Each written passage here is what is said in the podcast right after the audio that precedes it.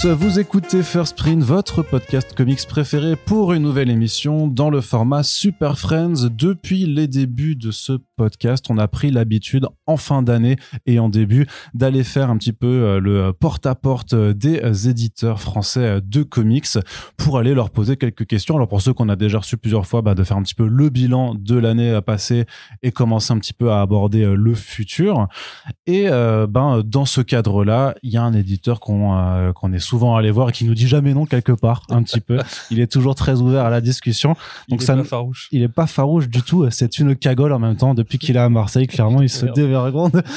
c'est Sullivan. Re, salut Sullivan. Coucou Arnaud. Très belle imitation à John Stewart, un peu le lancement du podcast. Bonjour et bienvenue dans First Print. Ah bah pourtant tu devrais avoir l'habitude. ça fait quand non, je trouve que tu croones un peu plus que qu'auparavant. Ouais, ouais. Et pourtant ça fait bah, trois ans d'entraînement. Écoute, à force on, on finit par y arriver. Hein. On finit par y arriver. Tu vas bien?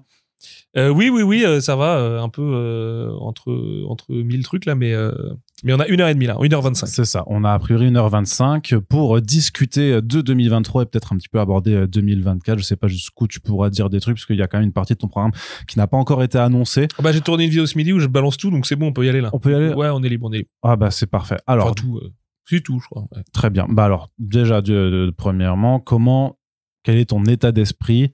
Là, euh, au sortir de cette année, là, il y a tout le programme 2023 qui a été, euh, c'est bon, qui est en librairie, donc il y a plus d'attente à avoir forcément, euh, même s'il faudra attendre forcément les ventes de fin d'année, tout ça. Mais quel est vraiment ton état un petit peu global, puisque pour contextualiser, c'est vrai que je fais toujours des questions où je fais toujours un, un appendice à la question. On t'a quand même vu notamment beaucoup sur les réseaux sociaux, disons être plutôt négatif, on va dire, en tout cas sur l'aspect comics du marché.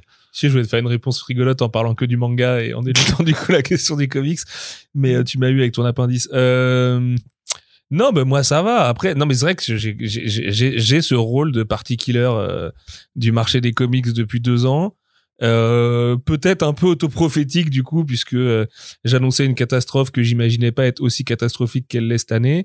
Alors après il faut voir que cette année pour le coup le comic souffre énormément, on va y revenir. Mais en fait tout le marché du livre a, a, a pris une correction comme on appelle ça en finance assez balèze suite aux années de fast euh, qui étaient les années Covid en fait qu'on appellera les années Covid je pense quand on les étudiera dans quelques temps. Euh, à hauteur de moins 20, moins 30. En fait, aujourd'hui, on n'a pas encore le chiffre définitif. On va attendre un peu les livres hebdo et les GF4 début d'année, mais c'est un petit peu moins 20 euh, à la, déjà au premier semestre. Moins 18, ouais, ouais, on était à moins 18 au premier semestre. Mais ça, ça, ça a décliné au deuxième semestre. Oui, donc, bah, euh, ça après, il paraît que Noël là va démarrer assez fort. On s'en rend tous un peu compte là. Donc euh, pourquoi pas euh, sauver un peu, tu vois, quelques pourcents là, avec Noël, mais quand même on a un marché qui a reculé, euh, qui a reculé assez nettement.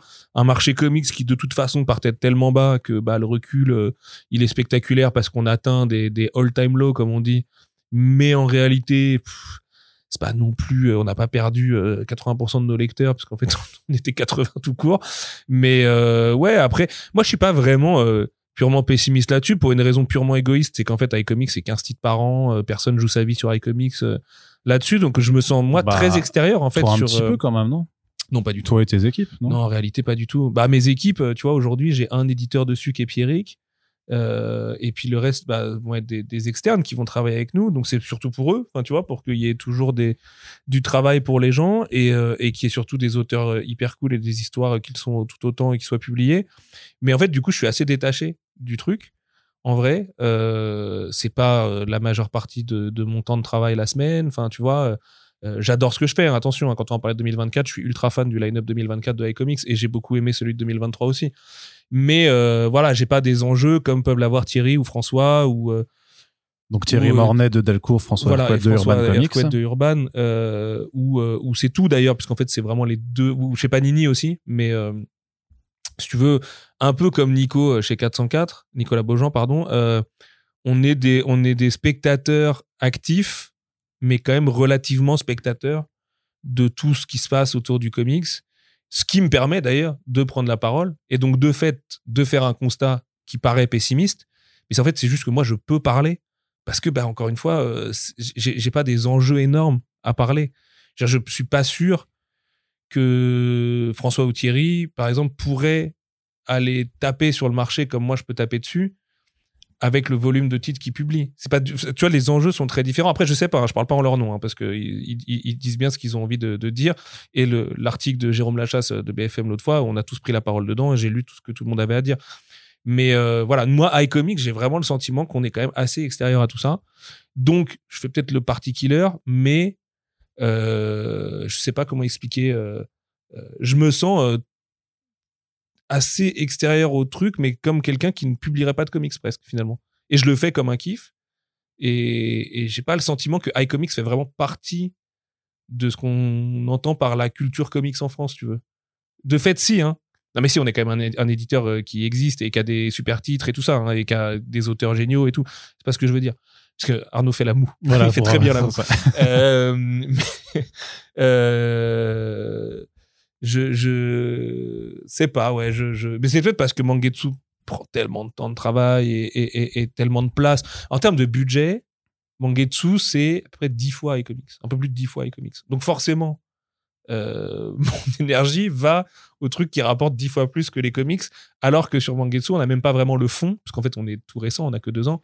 Là où sur iComics, le fond nous fait quand même beaucoup de bien, à savoir Scott Pilgrim, Lock and Key, euh, Rick and Morty, euh, tu vois, des trucs qui en fait vont générer énormément de mon budget annuel.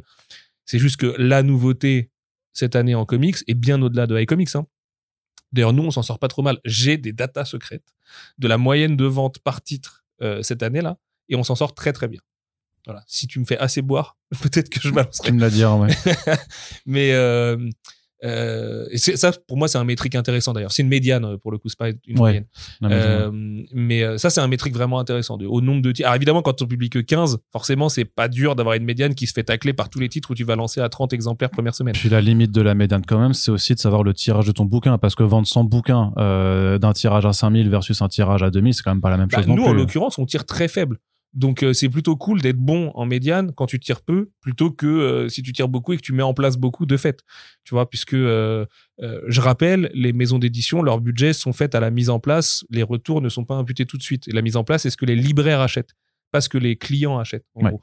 Et c'est pas du tout la même donnée, parce qu'un libraire peut acheter 5 Batman tome 1 et, Et en n'en vendre qu'un. Voilà. Mais Et du coup, il en prend 4 en retour. Donc ça veut dire qu'il y en a sur les 5 qu'il a facturés, il y en a 4 qu'il va devoir rembourser derrière. Et du coup, ton économie, c'est quand même pas la même à la fin parce que les 4 en plus remboursés, en général, ils vont finir au pilon et donc détruits et donc avoir été imprimés un peu pour rien.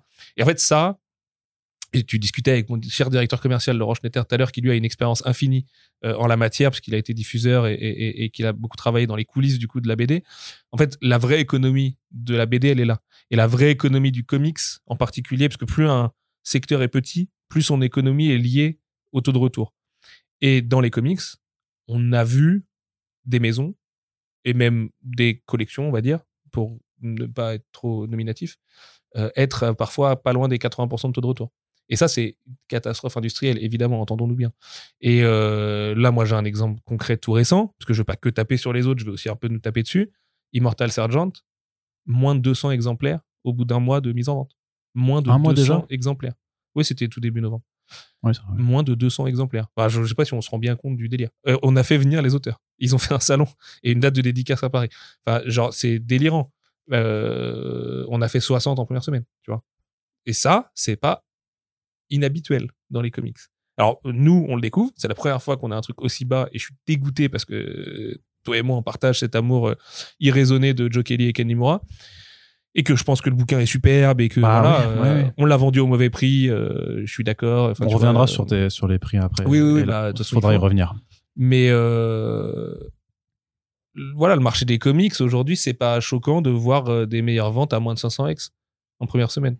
Alors que c'est grand la France quand même. Enfin, tu vois, c'est 500 X, c'est pas beaucoup quoi. Et euh, qu'un titre comme Batman fasse moins de 500 X, moi ça me questionne beaucoup sur ce qui se passe d'un point de vue structurel sur les comics. Et là, on arrive à la, fameuse question des rayons qui ont disparu. Et donc, euh, où est-ce qu'on va en 2024 À part trouver des, rustines sur des, plaies béantes en fait? Bah, je vais quand même te, te re- rebondir notamment sur cette question des 500 exemplaires, mais pas forcément sur ce, fameux 500 exemplaires que tu avais dégainé euh, sur les réseaux sociaux, mais justement par rapport aussi du coup à l'image de, de Party Pooper que tu t'as- que tu t'autorises euh, voilà ouais, ouais. moi je préfère le Party Pooper mais voilà que tu que tu t'accoles que tu t'accoles volontiers euh, sur l'effet en fait. D'une part sur le fait que effectivement tu peux avoir des semaines qui sont très mauvaises comme celle-là peut-être où euh, le maximum d'une vente de, devient euh, de, est seulement de 500 exemplaires même pour euh, une tête d'affiche que pour être Batman ou Spider-Man. À l'inverse t'avais enfin exprimé la, de la même façon pendant l'été un, un, tweet autrement plus plus joyeux quand effectivement ta première semaine t'avais l'intégrale tortue qui faisait les 1500 tu vois. Et je me dis ouais. et, et, et en ce sens autant à, à mon sens euh, autant on peut pas dire. C'était une des meilleures premières semaines de l'année, en fait. Ouais, ouais. Il y a eu Berserker, là il y a Saga qui démarre très bien, et Tortue Ninja Intégral. Sauf que Tortue Ninja Intégral, on est toujours pas rentable dessus. Ouais. Tu vois, malgré un mois numéro 1 du GFK. Ouais. Ça Euh, pose des questions quand même. Du coup, juste entre parenthèses, fais gaffe parce que la, casquette, je l'entends. avec, Ah, pardon, avec le micro, pardon, pas de souci. Mais ce que je veux dire, c'est que euh, de la même façon que tu peux pas dire parce que t'as as une semaine où t'as ta tortue qui décolle et tout ça que, que le marché va bien, tu peux pas forcément dire que le marché va mal parce que t'as une semaine en particulier où effectivement les ventes sont non, très non, faibles. Attends, attends, euh, Et surtout que t'as, je finis, et surtout que t'as que t'as un effet, euh, tu peux m'appeler Arnaud de Malherbe si tu veux, mais euh, que, que t'as un, un, un effet, un, un, un effet peut-être limite Gérard Larcher. au secours, au secours quoi. que t'as que t'auras un effet par contre pour rester sérieux, un, un effet presque contre-productif parce que c'est pas en assonant toutes les semaines que oui que les ventes sont faibles, que euh, que ça va pas bien, que que c'est nul. Euh, je veux dire, euh, ça va pas attirer des gens. Tu peux pas avoir les gens par la par une forme de pitié, tu vois, ou leur dire ça va pas pas de les- la pitié du tout. Non, attends. mais- mais tu- Non, tu vois non, ce que je veux dire d'accord avec ça. parce que moi j'ai eu l'impression depuis alors est-ce que c'est ces tweets là de toi en particulier euh, ou pas mais de, de l'impression que depuis de plusieurs semaines plusieurs plusieurs mois maintenant en fait t'as une forme d'impression d'ambiance ultra maussade et de découragement parce que euh, au lieu d'essayer de mettre en avant justement je pense- Des tu m'attribues un trop grand pouvoir, euh, peut-être non non non mais alors mais c'est pas c'est de façon générale c'est des discussions hein, c'est pas que toi parce qu'il y a pas comme si j'étais partie prenante de la culture comics tous les jours. En plus, j'en parle assez peu finalement. Ouais, mais, euh, mais, mais, tu, euh, mais, tu, mais, mais c'est- c'est- bah, après, c'est- ma question est peut-être naïve là-dessus, mais est-ce que toi-même, tu, tu te dis pas, est-ce que c'est quand même pas plus productif de se dire, bon, euh, cette semaine, cool, il y a ça qui a un peu marché, ou alors juste, et cette semaine, n'oubliez pas, il y a Immortal Sergeant, il y a, Mais je il y a. Mais regarde. Tu vois ce que, tu vois? euh, euh, alors, pour la question. euh, Ouais, c'est une question à tiroir, hein, désolé. Ouais, ouais, ouais, ouais. Pour le côté euh, méthode Coué, un peu là, tu vois, de, il vaut mieux pas le dire comme ça, ça évite de niquer C'est c'est pas l'ambiance. tant de ne pas le dire que de pas non plus euh, insister chaque semaine, parce qu'à mon sens, tu peux pas. euh, bah, Eh, eh, eh, Arnaud, j'ai fait trois tweets sur le GFK cette année. ouais, mais c'est pas de ma faute si- Tu sais que dans ce milieu-là, t'es écouté, quoi. Bon, pas vraiment. Enfin, euh, pour le Parce coup, que tes trois, tes trois titres ont supplanté les quatre putains d'articles que j'ai fait. Je me suis fait chier pendant un mois à faire avec euh, Xa- Xavier, tu vois. c'est, c'est, c'est, c'est un peu. Moi, je trouve ça assez déprimant, en fait, de se dire que quand Non, t'essaies de. supplanté, je pense pas. En plus, euh, Si, je te- je te derrière, quand on si, en hein. parle, je dis allez voir justement les analyses de Xav et Arnaud. Moi, je suis pas d'accord, je le trouve trop Mm. optimiste. Mais par contre, je trouve ça intéressant aussi la méthode que vous, a- vous avez eu de traiter le truc et tout. Puis vous le traitez avec du recul et de la vraie méthode scientifique et tout, chose que je prétends pas faire. Moi, je prends une photo à l'instant T du truc. Maintenant, justement, pour revenir à la photo avec l'instant T. Euh, Tortue Ninja, donc tweet célébratoire, un peu, un peu masturbatoire presque. De putain, we made it, euh, femme, euh, les Tortues Ninja est top 1 euh, du marché et tout. Ok, jusque-là, c'est cool. Si je dis on est top 1 avec 1200, c'est pas le même effet déjà, tu vois. Donc c'est top, on est top 1, on fait 4 semaines top 1, on a l'impression que c'est génial, mais à la fin des 4 semaines, t'es toujours pas rentable.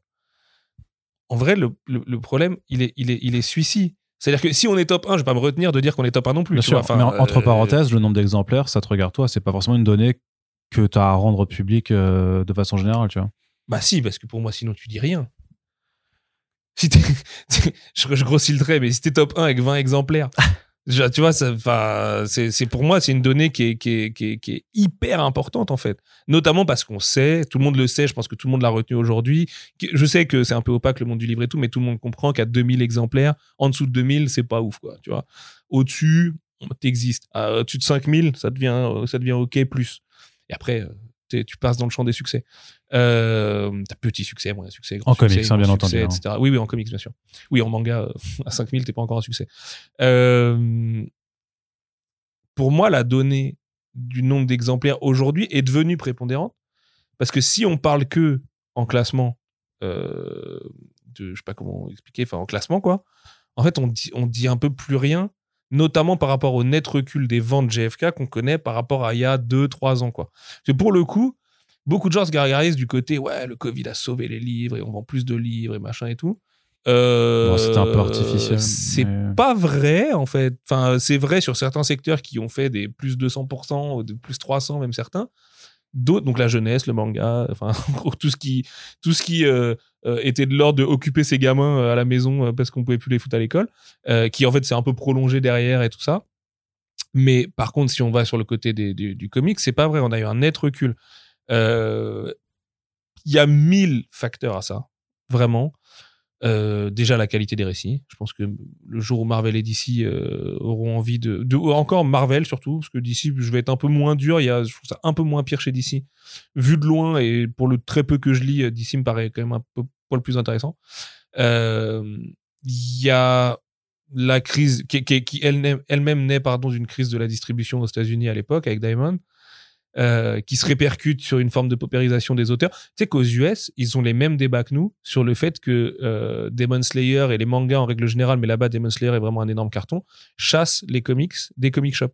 T'as des comic shops qui aujourd'hui se retrouvent à vendre des mangas, mais presque sous la contrainte. En fait, les mecs ils en ont rien à cirer. Ils sont là pour la variante cover E, euh, incentive 200 contre 1, enfin tu vois. Et en fait, ils se retrouvent du coup à vendre du vise, du vise US manga et les mecs sont dégoûtés parce qu'ils j'ai vu il y a un énorme problème de lisibilité en plus du marché euh, américain depuis qu'il y a plus Diamond qui peut faire cette charte parce que personne peut les faire. Donc les gens peuvent savoir un peu ce qu'ils vendent dans leur boutique. Les éditeurs peuvent savoir ce qu'ils vendent chez eux. Mais grosso modo t'as aucune image du marché au global. C'est je pense que c'est catastrophique pour tout le monde parce que tout le monde et du coup, et là, c'est Mark Millar qui fait le party killer euh, du côté américain, qui assène des trucs qui euh, sont faux, je pense, pour une bonne partie, ou qui sont juste des visions très tronquées de, de ce qu'il a, et qui donnent aussi cette image très négative, en fait, du marché comics actuellement, qui a ses problèmes. je pense qu'il a plutôt raison.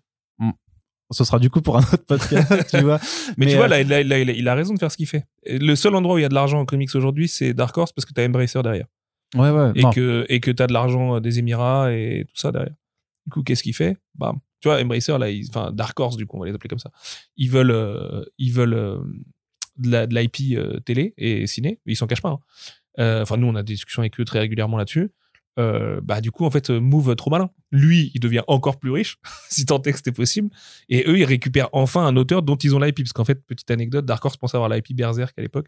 Après, on leur a expliqué qu'en fait, non, ils étaient juste ayant droit, à territoire américain et langue anglaise et que du coup ils ne pouvaient pas faire un film Berserk en rachetant Dark Horse. Mais pour les comic shops, tu vois, qui vendent, qui vendent du manga, le fait est, c'est qu'il y a, il y a des problèmes de distribution, mais il y a aussi des problèmes, enfin, ce que je disais, des analyses de, justement, d'un gars qui est retailer depuis les années 80, qui dit qu'en fait, t'as trois gros stores, dont euh, Midtown Comics, en fait, qui eux font euh, des, euh, des, il n'y a pas de loi du prix unique là-bas. Donc en fait, ils mhm. font des réductions de prix euh, sur euh, les nouveautés, genre mhm. du 10% sur le cover price sur sur les single issues qui sortent, et parfois plus, ouais. Plus que ça, et qui fait que ils sont hyper agressifs. Voilà, et qui fait que ça, ça nique complètement euh, l'ensemble des comic shops qui sont présents sur le territoire américain, parce qu'en fait, il suffit de les commander, euh, et limite que j'imagine que, que tu, tu y gagnes même avec les frais de port. Donc après, voilà, c'est une autre problématique, mais il y a aussi des, des soucis qui viennent, et par rapport, c'est vrai que par rapport à la qualité euh, des récits mainstream, il y a eu des soucis, clairement, surtout sur des, en fait, sur des têtes d'affiches. Mais même les récits indés, hein. Le niveau moyen de l'indé aujourd'hui. Tu trouves aussi ah qu'il oui, Moi, je, moi personnellement, pas sur les one-shots. Et d'ailleurs, je pense que les auteurs se tournent de plus en plus vers les one-shots, mais pour des raisons économiques qu'on pourrait encore là aussi développer, si tu veux, sur un autre. Plus, plus, plus, en avant. Euh, mais je trouve, alors c'est, ça allait aussi de pair avec l'espèce d'Eldorado et de période magique du Image 2013 là. La fameuse, euh, qui était, qui, allait lui-même de pair avec les New 52 et où ça, ça a porté Urban en fait chez nous. Euh, c'est littéralement ce qu'on appelle Urban Comics en France quoi. mais le niveau moyen de la proposition était, je trouve, plus élevé ou en tout cas plus intéressant il y a dix ans qu'aujourd'hui. Et en plus, Image, malheureusement, est un peu a fini par euh, subir son propre modèle, où seuls les gros noms avaient finalement euh, voix au chapitre. Et euh, tu peux toujours essayer de te lancer en étant tout petit, mais en fait, tu vas juste prendre une dette à la banque pour les dix ans à venir. Et euh, tu vois, j'en ai parlé avec Sean Lewis là, il n'y a, pas très longtemps. C'est hyper dur pour des auteurs de sa trempe. Alors que Sean Lewis, il est trop fort. Enfin, je veux dire, euh, même ce qu'il fait sur Spawn, là, c'est hyper bien et tout. Enfin, tu vois, le mec, c'est un vrai bon scénariste de ouf, quoi. Et, euh, et en fait, il, lutte si tu t'appelles pas Brubaker, si tu t'appelles pas Remender et tout ça. Et pourtant, ces mecs-là, on les voit moins. Enfin, Brubaker, il est avec Sean Phillips, là, il produit 12 BD par an, mais tu vois, Remender, on le voit moins. Le ah, il commence à reprendre du poil de la Ouais, j'ai vu qu'il revenait pas mal, mais.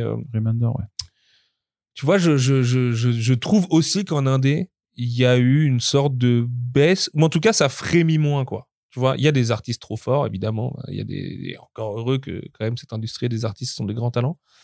Mais ça frémit moins.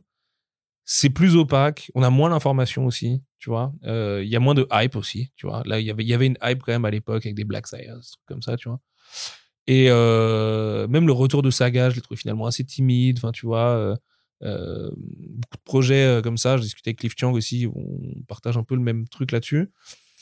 Et euh, et il y a eu beaucoup d'alternatives avec des TKO, avec des aftershocks. Ah bah il y a une avec des- tu proposition, tu, disais que le niveau est peut-être euh, te paraît moins ouf, mais aussi parce que par contre la proposition elle s'est multipliée par Mais 10. non, mais c'est tous des mecs qui sont wannabe producteurs à Hollywood, euh, qui veulent juste faire du bif et, et qui en fait sous-traitent à mort et achètent des, des, des, des tu sais, on- c'est un peu le, les avatars presse de maintenant, en fait. Ils achètent des scénars dans des tiroirs. Le mec, il prête son nom et puis après, c'est parti, on envoie ça. Bah, franchement, euh, on est à, on est à 5 ou 10 ans de l'outsourcing aux Philippines euh, pour le dessin de comics, hein, je te le dis. hein. Tu vois, les, les, les, les, les méthodes de beaucoup de ces nouveaux players là sur le, le marché, euh, c'est comparable à quand on fait des couvertures avec l'IA aujourd'hui en France. Enfin, tu vois. Et euh, bah, en vrai, en vrai, euh, J'ai refait une move. hein. non, mais c'est vrai que l'IA c'est encore pire du coup. Mais c'est une gradation du pire. Mais c'est très très cynique si tu veux. Là où Image portait un un vrai, c'était un vrai vaisseau plein d'espoir, Image Comics euh, 2013, tu vois, et qui malheureusement a raté certains virages, a été pris dans des soucis financiers purs de devoir se séparer d'une grosse partie de son équipe, ce qui du coup n'a pas pu permettre de, de, de pérenniser le truc et tout. Et aujourd'hui, euh, on se retrouve avec des indés qui sont également en souffrance, où les auteurs, à l'image de Ram par exemple, sont obligés de- d'avoir des, des plans de carrière de zinzin pour placer les bons bouquins aux bons endroits, de faire eux-mêmes leur market et tout ça, tu vois. Euh, ce qui est, et ce qui est en fait un- un- une des conséquences du libéralisme hardcore dans lequel sont plongés les créatifs aujourd'hui aux US. Et euh, enfin, en tout cas, ceux qui dépendent du marché US, parce qu'il n'y a pas que des Américains qui bossent pour le, marché américain. Mais euh, ça ne veut pas dire que c'est pour ça qu'il n'y a plus de rayon Fnac. Mais quand une culture va mal, forcément, commercialement, il y a un moment où, où, tu as le remous qui finit par taper. quoi. Et, euh, et je pense que là, on est vraiment dans le creux du truc aujourd'hui. Ça ne peut que repartir à la hausse. Je pense, de toute façon, tellement, on est tellement bas là, cette année sur le comics que on peut que avoir un 2024 un peu, euh, un peu emballant. Mais euh, quand je vois rien que, tu vois, euh, le lancement d'une très très grosse licence qui a porté le marché pendant si longtemps, qui a sorti un spin-off là, là, par une autrice géniale. Par on ailleurs. parle de- du Walking Dead de Tilly Walden. Merci de le dire à ma place.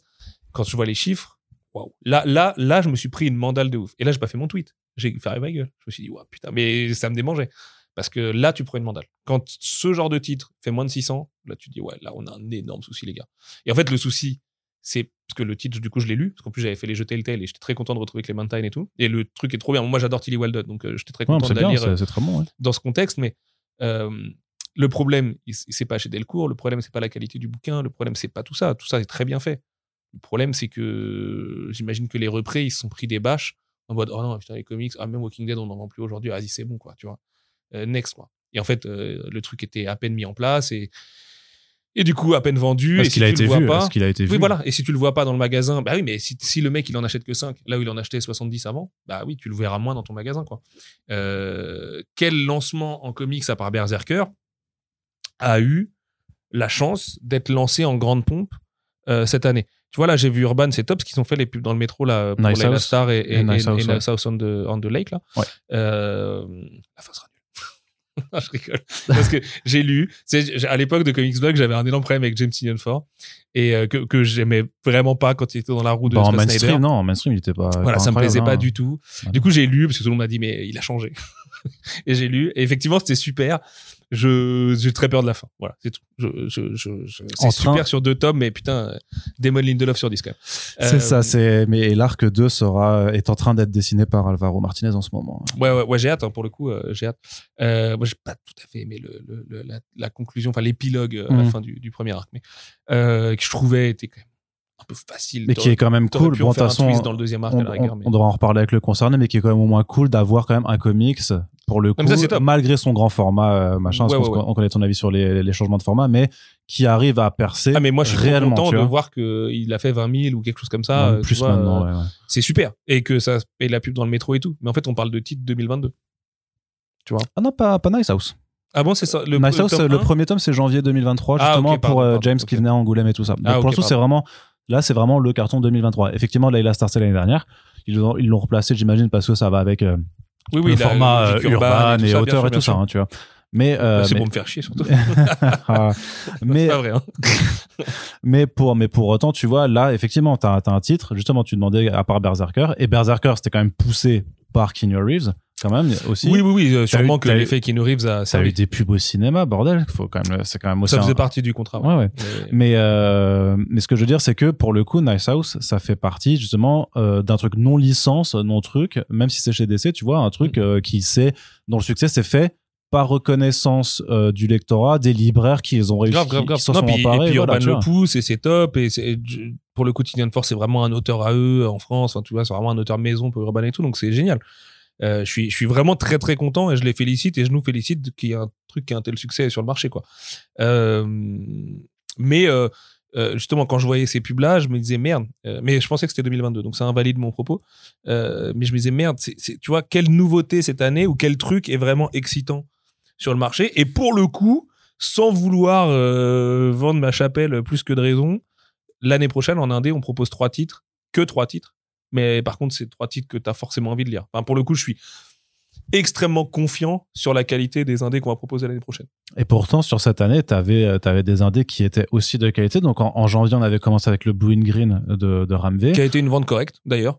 Au final, ouais. Ouais, presque mieux que ce que c'était censé faire. Parce que tu avais aussi, je me rappelle que t'étais pas super Ouais, convaincu au euh, lancement. C'est au bac sur 10, euh, Blue and Green, quand même, tu vois. C'est du dessin à la Sienkiewicz, euh, ça parle d'un jazzman. euh, euh, je dirais, je savais très bien que j'allais pas toucher euh, autant de gens que, que, que, que sur un 10 Savage Shores, par exemple, pour reprendre un titre du même auteur. Mais non, non, je suis pas mécontent, euh, Blue and Green. euh, je crois, hein, je dis pas de conneries, mais je pense qu'on a passé les 2000 ex. Donc c'est super même. C'est très très bien. Après, c'est Ram. hein. Ram, on a la chance en France qu'il a été bien installé quand même, euh, que, que ce soit un auteur qui soit suivi. Et ça, c'est top. C'est top. Et on le voit au PFF où il était là et tout. Il, y a un, il a un c'est vrai public là, français. Et, et, il aime la France. Il est régulièrement là. Et enfin, tu vois, euh, pour le coup, euh, pour le coup, Ram, il est quoi Non, quand t'as dit il aime la France, j'étais en train de dire oui, mais est-ce qu'il condamne le Hamas ou est-ce qu'il en a marre des tweets de Mélenchon J'étais vraiment Arnaud de Malherbe, c'est moi. Tu pardon pour, euh, le- Donc, il aime la France. Euh, ouais, donc euh, oui, mais pour revenir là-dessus, Ramvé donc installé. Ensuite, par contre, t'as eu le dernier tome, le troisième tome de We Only Find Them.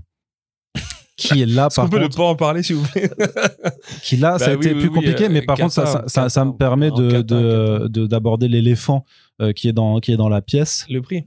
le prix. Ouais, bien sûr. bien sûr. Notamment Bien l'augmentation. sûr. Parce qu'en fait, euh, c'était aussi, je pense, sûrement peut-être des, des critiques qui peuvent être, euh, être adressées pas à toi forcément en tant que Ouais, personne. J'espère pas, parce que pour le coup, moi, j'essaie de Oui, les prix. Mais, euh, mais, mais, mais, mais à je suis iComics, salarié, moi, les gars.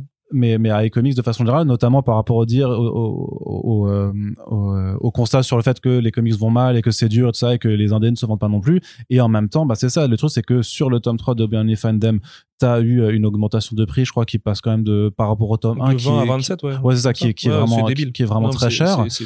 Euh, bah, du coup, Immortal Sergeant, on en a parlé dans un back issues avec 30 Corentin. euros. Euh, 5 Corentin trouve que c'est trop cher. Oui, oui, je suis d'accord. Et, euh, et, et t'as le It's Lonely de Center of the Earth qui, du coup, est à 28, je crois. 28, ouais. ouais. Voilà. Il devrait être au moins 3 euros moins cher. Ouais.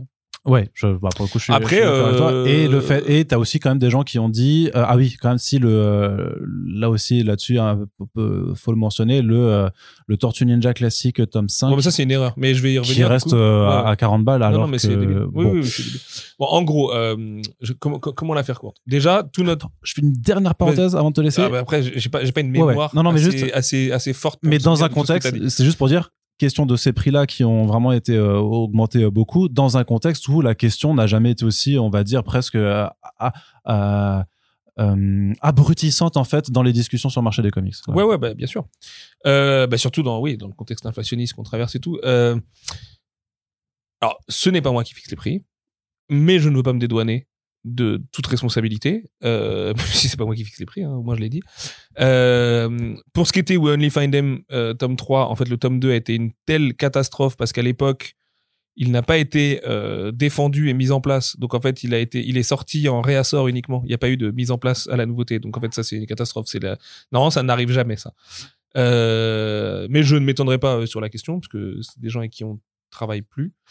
Mais du coup, ça a été la cata en fait sur le tome 2. Donc les écoulements du tome 2 étaient tellement horribles. Alors que le tome 1 était super, le tome Oui. 1 était sold out et tout. Enfin, tu vois, non mais ce- cette série est maudite. Oui, je me rappelle que tu avais eu un bon Euh, lancement. hein. En gros, euh, les écoulements du T2 étaient tellement horribles que le T3 était sur des bases ridicules. On a dû en imprimer 2000. Moi, aujourd'hui, j'ai un contrôle de gestion. Le contrôle de gestion m'a dit écoute, euh, si tu veux qu'on. Parce qu'il a été question de ne pas le sortir tout court à un moment donné. Ils m'ont dit si tu veux qu'on le sorte, on ne peut pas. Et c'est des tableurs Excel qui nous disent les prix, en fait. C'est pas, c'est bête et méchant. C'est, c'est, pas autre chose, quoi. Euh, ma contrôleuse de gestion m'a dit si tu veux le sortir, c'est à tel prix. Je lui dis bah, c'est 3 euros trop cher. Non, sinon on peut pas le sortir, on perd de l'argent. Ok, bon, parce qu'en fait, euh, du coup, on a des comptes d'exploitation, on provisionne des retours prévisionnels et tout ça. Enfin, tu vois. Ça, c'est- donc ça, on avait fait, pour rappel, juste à celles qui nous écoutent, il y a un podcast First Print euh, où justement avec Sullivan, on avait déjà parlé un petit peu du fameux compte euh, d'exploitation prévisionnelle. Euh, vous cherchez euh, comment on fabrique un, un comics indé euh, sur First Print et vous l'avez où il expliquait vraiment donc ce fameux tableur qui euh, enregistre les coûts de production, mais qui euh, fait la part fixes, aussi, euh, ouais, ouais. voilà, donc les coûts fixes, mais aussi les coûts de retour et tout ça en fonction de la mise en place qui est prévue. C'est ça. Et donc, euh, ça définit ton tirage et tout ça. Et en fait, à la fin, tu arrives à avoir les données qui sont. euh, à partir de la mise en place, tu arrives à définir un tirage. À partir du tirage, tu arrives à définir un prix de vente par rapport à ta provision sur retour. En gros, c'est un espèce de gros produit en croix, quoi.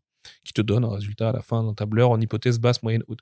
Euh, donc, c'est le choix, c'était de le sortir ou pas. Je dis, bah oui, bah dans ce cas-là, sortons-le à ce prix-là. Mais tant pis, mais moi, je suis dégoûté, mais je vais aller prendre des coups sur les réseaux sociaux alors que c'est même pas de ma faute. Mais bah voilà, c'est comme ça, c'est le jeu. C'est aussi ma responsabilité. Euh, pour ce qui était d'Immortal Sergeant, je suis aussi d'accord qu'il est 5 euros trop cher. Euh, mais pareil, même chose, contrôle de gestion, euh, on a fixé le prix comme ça, ce qui a été la même réflexion pour Reed Stanley. Moi, je dis, en fait, faut savoir que c'est des boucles de mails de 12-13 mails. Où à chaque fois, je suis ce mec relou, donc en fait, un peu l'éditeur de service, tu sais, dans une boîte, dans une maison d'édition, qui dit non, désolé, on est trop cher. Après, j'ai pas un tableur Excel, a priori, moins de billets que moi. Donc, c'est juste défini comme ça, parce qu'en fait, on tire peu et qu'aujourd'hui, contrairement à une grande partie de nos concurrents, nous, on ne cherche pas des parts de marché, on s'en fout des parts de marché. Avec 15 bouquins par an, on n'aura pas de parts de marché. On cherche la rentabilité sur chaque titre qu'on sort. Ce qui fait que on est trop cher, mais les autres le sont pas assez par rapport à ce qu'ils devraient. Notamment Urban Comics, par exemple, je pense aujourd'hui, euh, ils ont énormément de parts de marché. Je dis pas qu'ils devraient, j'en sais rien comment ils fonctionnent, ils ont peut-être pas les mêmes comptes d'exploitation. Surtout qu'ils ils hein. ont, ils ont annoncé des albums à 30 balles euh, en mainstream pour l'année prochaine, donc euh, je- ils commencent aussi et il y a aussi des. euh, Et parce qu'il y a un moment, on est tous dans le même marché de toute façon. C'est les mêmes euros qui arrivent sur les comptes à la fin. Donc, euh, ils font le même constat que nous, que trop, sortir trop de titres qui perdent trop d'argent, ça peut pas être bon à la fin pour ton bilan annuel. En fait, euh, on bosse pour des patrons qui veulent un résultat net. hein. Enfin, tu vois, euh, spoiler, quoi. Comme n'importe quel salarié de n'importe quelle entreprise. Euh, si ton résultat net, il est pas là ou si t'es en perte, bah ouais, forcément, il faut réagir. Après, je connais pas les comptes d'Urban, hein, c'est pas ce que je dis. hein. Mais, euh, Mais c'est-à-dire que de ton côté, le fait que par exemple, euh, a priori sur Mangetsu ça va mieux, ça va plutôt bien, tu, tu es mais on est cher tu aussi, gagnes, hein. tu on gagnes est- de l'argent. On, on fait Oui, aussi partie oui, des d'ailleurs, vous avez- chers sur Mangetsu. Vous avez eu des, des critiques aussi sur les augmentations de prix là-dessus. Mais ce que je veux dire, c'est il n'y a pas une forme de vase communicant qui te permettrait justement, tout, avec le tout. succès. Il n'y a même pas de vase communicant entre deux titres iComics. Si tu veux. Le destin et le prix d'Immortal Sergeant n'a rien à voir avec les autres On titres peut pas dire que le fait d'avoir des licences comme Rick and Morty ou les Tortues euh, permet euh, sur, sur l'exercice global, tu vois. Pas dans notre fonctionnement à nous, non, pas du tout. Non, moi j'ai un budget annuel à atteindre sur le label. Mais ce budget annuel, il est décorrélé des conversations et des réflexions qu'on a sur le prix de chaque tome. Et en même temps, moi j'arrive euh, comme le vilain petit libraire euh, biclassé éditeur en disant les gars, Immortal Sergeant, euh, au-dessus de 25 euros, on est, au- on est au-dessus des prix marché. 25, c'est le taquet. Oui, mais on peut pas, Sullivan, tu comprends? Bah non, je comprends pas. Oui, mais on va quand même faire comme ça. Bah d'accord. Et voilà. Et, j'en- veux même pas aux gens qui décident les prix. hein. Parce que je vois les mêmes tableurs qu'eux. Donc en fait, moment, ils me mettent devant le fait accompli. Je, suis obligé de dire, bah, d'accord, je lis le même tableur que toi. Si ça dit qu'on perd de l'argent, on va pas publier un titre pour perdre de l'argent. Ça, ça n'existe pas. Pas chez nous, pas chez iComics. Ça existe dans d'autres maisons. Fine. Parce qu'il y a des. Ça n'aide pas le marché. Ça, peut être, ça peut être compensé euh, par certains. parce que certains- c'est pas parce que parce que nous on n'a aucune prétention euh, euh, ni Brajlon ni Hachette sur le marché des comics. Il y a des groupes, Editis par exemple a lancé deux collections de comics ces dernières années, donc je pense qu'ils ont des velléités sur le marché du comics. Le groupe Média, donc auquel appartient Urban, a des velléités. Panini aujourd'hui est leader sur son marché. Et Delcourt est le player historique du domaine. C'est en ça que je te disais au début du podcast que je me sens extérieur. Nous, on n'a pas vraiment voix au chapitre, à part euh, sur nos petits trucs édito et tout ça. Alors que pourtant, J'ai pas de consignes qui viennent d'au-dessus. J'ai pas de compte à rendre. Par contre, chaque bouquin doit faire sa moula. Et quand tu es sur un marché où les meilleures ventes, c'est 500 exemplaires, pour faire de la moula, le meilleur moyen sur un marché aussi faible, c'est d'avoir un prix de vente élevé. Est-ce que je pense que c'est la bonne solution? Non. Est-ce que je pense que Immortal Sergeant, euh, ce serait mieux vendu à 25 euros? Oui. Mais quand je suis face au tableur Excel, je comprends ce qu'on me raconte. Et je peux pas- de toute façon, quand bien même je dirais je suis pas d'accord, ils diront bah c'est d'accord, on a bien pris l'information en compte, va te voilà. Euh, Et j'entends que c'est pas quelque chose que tu peux forcément dire dans les vidéos que tu sors pour la bah chaîne non, de la maison d'édition. Évi- Évidemment pas. Je le fais dans les podcasts avec toi parce que c'est les moments pour se dire ces choses-là. Mais et je le fais en interne et tout ça. Mais je peux pas, je peux pas dire ça à l'année. Par contre, je voudrais m'excuser pour un point. Honnêtement, je suis pas pour grand chose et j'avais souligné le truc, mais le Tortue Ninja euh, Classics tome 5, Oui. j'avais souligné à notre ancienne équipe commerciale que la pagination était beaucoup plus faible et qu'il fallait adapter le prix en conséquence. Ça n'a pas été fait. Le truc est sorti comme ça. J'en suis très triste. Parce que ça me fait chier. Parce qu'en plus, Tortue Classique, c'est un, un- un- une des séries où on a vraiment nos lecteurs fidèles et tout dessus. Euh, voilà, je m'excuse au nom de tous les gens impliqués dans cette production. Vraiment, sincèrement. Ça n'a rien à voir avec les réflexions sur We Only Find Them ou sur It's ou sur euh, Immortal. C'est une erreur pour le coup. Et euh, que j'avais pointé, j'aurais dû plus la suivre. C'est là où je m'en veux. J'aurais dû plus dire euh, à, au moment où on a imprimé le bouquin, où on imprime le code prix, j'aurais dû dire non, non, non, attendez, attendez, c'est pas le bon code prix quoi. Bah, j'ai pas fait attention. Le BAT est parti, on publie beaucoup de bouquins. C'était au mauvais code prix. Le jour où il est sorti, j'ai dit putain, euh, parce que je regarde pas forcément les prix. Mhm. On sort tellement de livres que je vais pas sur Amazon ou sur la Fnac regarder les prix de nos bouquins tous les jours, si tu veux. Il y a des mêmes défauts où je m'en sers parce que j'ai oublié nos prix. Et, euh, et là, euh, je découvre le truc comme tout le monde et je tombe des nues quoi. Je suis là, je suis, putain, Mais c'est pas quelque chose qui est modifiable après. non, Vous malheureusement. pouvez pas dire au libraire, mettez une étiquette Maintenant, faudrait pour modifier tout le code prix. Mais alors, les- déjà, les codes prix, ça se modifie que deux non, fois mais par an. modifier le code prix du livre. Non, bah non, il a imprimé le code prix. Mais tu peux pas de, de dire euh, les libraires peuvent pas imprimer une étiquette pour remplacer dessus en disant juste euh, Euh, changement et de. Si tu le fais, si c'est un bouquin où il y a beaucoup d'enjeux. Ce qui n'est pas le cas d'un tortue classique. Ouais, mais ce serait pour le geste quoi. Oui, mais le libraire, faut lui fournir l'étiquette. Donc, faut l'imprimer. Faut lui envoyer aux 1200 libraires de ton réseau et tout ça. Et être sûr qu'ils le mettent bien et tout derrière. Enfin, tu vois, c'est genre, c'est l'enfer. Parce que je rappelle, la loi, la loi langue, elle a ce défaut-là aussi. Le libraire qui le vend au mauvais prix, en fait, il est techniquement hors la loi. Du coup. sûr. Tu vois, et donc ça pose énormément de problèmes. Et si tu veux, ça demande à mon diffuseur, au distributeur, des niveaux de communication et de gestion d'un projet qui sont bien au-delà du tirage d'un Tortue Ninja Classics tome 5. J'adore ce titre, mais on peut pas du tout prétendre à ce genre de mise en place. Donc malheureusement, on doit vivre avec l'erreur et, et, et, et, et en être triste. Et voilà. Après, moi, j'ai des petites idées sur le tome 6 de bonus à rajouter, tout ça, pour nous excuser et machin. Mais euh, je- voilà, j'en suis désolé. Et l'année prochaine, nos titres seront pas moins chers. J'ai lancé, il y a un, peu, un petit Grenelle de la tarification en cours, puisque Laurent, donc, que tu as croisé avant qu'on commence le podcast, mon nouveau directeur commercial, et lui se pose lui aussi beaucoup de questions sur la tarification. Et donc, on va reprendre les tarifs de nos titres un par un en y réfléchissant. Est-ce qu'ils vont baisser? Je ne pense pas. Mais on va essayer. Tu vois? Et on va, on va réfléchir par endroit à ce qu'il faut faire. Après, euh, malheureusement, pour tout le monde, euh, quand on a vendu des titres à 30 balles, que ce soit des Lastronine, que ce soit des Lock and Key, euh, L'Âge d'Or et tout ça, alors oui, c'est des titres attendus, d'accord. C'est nos deux meilleures ventes ever chez iComics. Ça, c'est ça, non, mais ça, c'est un truc que j'avais abordé Et- et- et aussi globalement, sur la réalité du, euh, du, du décalage parfois entre bah, ce qui se passe réellement dans les librairies et ce qu'on peut Oui. en voir euh, Oui. sur les réseaux sur Internet. Quoi. Bah oui, bah, ce qui veut pas, ce qui les délégitime pas euh, les, les, les, les complaintes que. Non, non, pas du tout. tu fais. Mais le, le- le truc, c'est que. Il y a plein de gens qui achètent des BD sans regarder les prix derrière, en fait. Enfin, je le vois, moi, en librairie. Oui, aussi. Et des gens, euh, ils se rendent pas compte forcément qu'ils ont payé leur Immortal Sergeant. Après, euh, ça, c'est ce qu'on à c'est 30 balles. c'est ce qu'on dit aussi parfois. Enfin, c'est ce qu'on dit avec Xavier Gilbert aussi, c'est que euh, le prix intéresse ceux qui lisent déjà et surtout, j'ai l'impression ceux qui lisent beaucoup peut-être et qui justement, avec le process inflationniste et l'augmentation des tarifs, au général, De toute façon, euh, se sentent. T'achètes encore beaucoup de comics, toi? Bah moi, j'en achète oui. Parce que moi, je peux plus. J'ai plus assez de sous pour m'acheter beaucoup de comics. hein. Bah moi, j'en Ça achète. coûte beaucoup trop cher. Là, tu vois, cette année, j'ai acheté quoi? J'ai acheté Nice House. J'ai acheté un Daniel Warren Johnson. J'ai acheté les Brubaker Phillips. Bah, si, si tu- euh, Lovecraft, là. Et, euh, j'ai acheté moins de 10 comics dans l'année parce que c'est trop cher. Parce qu'en plus, le manga a augmenté aussi. Donc, comme j'achète beaucoup de mangas et de franco-belge à côté, bah, vu que tout a augmenté, j'ai dû tout réduire, quoi. Et tout le monde a dû tout réduire, en fait. Bah après, moi, je te cache pas que euh, j'ai un avantage du métier, c'est que je reçois une bonne, une bonne Ah oui, partie des, euh, des, bouquins en, en- à titre de service presse. Mais euh, je continue d'acheter. Bah, de toute façon, je prends euh, des comics que j'ai pas reçus en service presse parce que je ne reçois pas tout. Parce que je prends aussi des mangas que je reçois pas.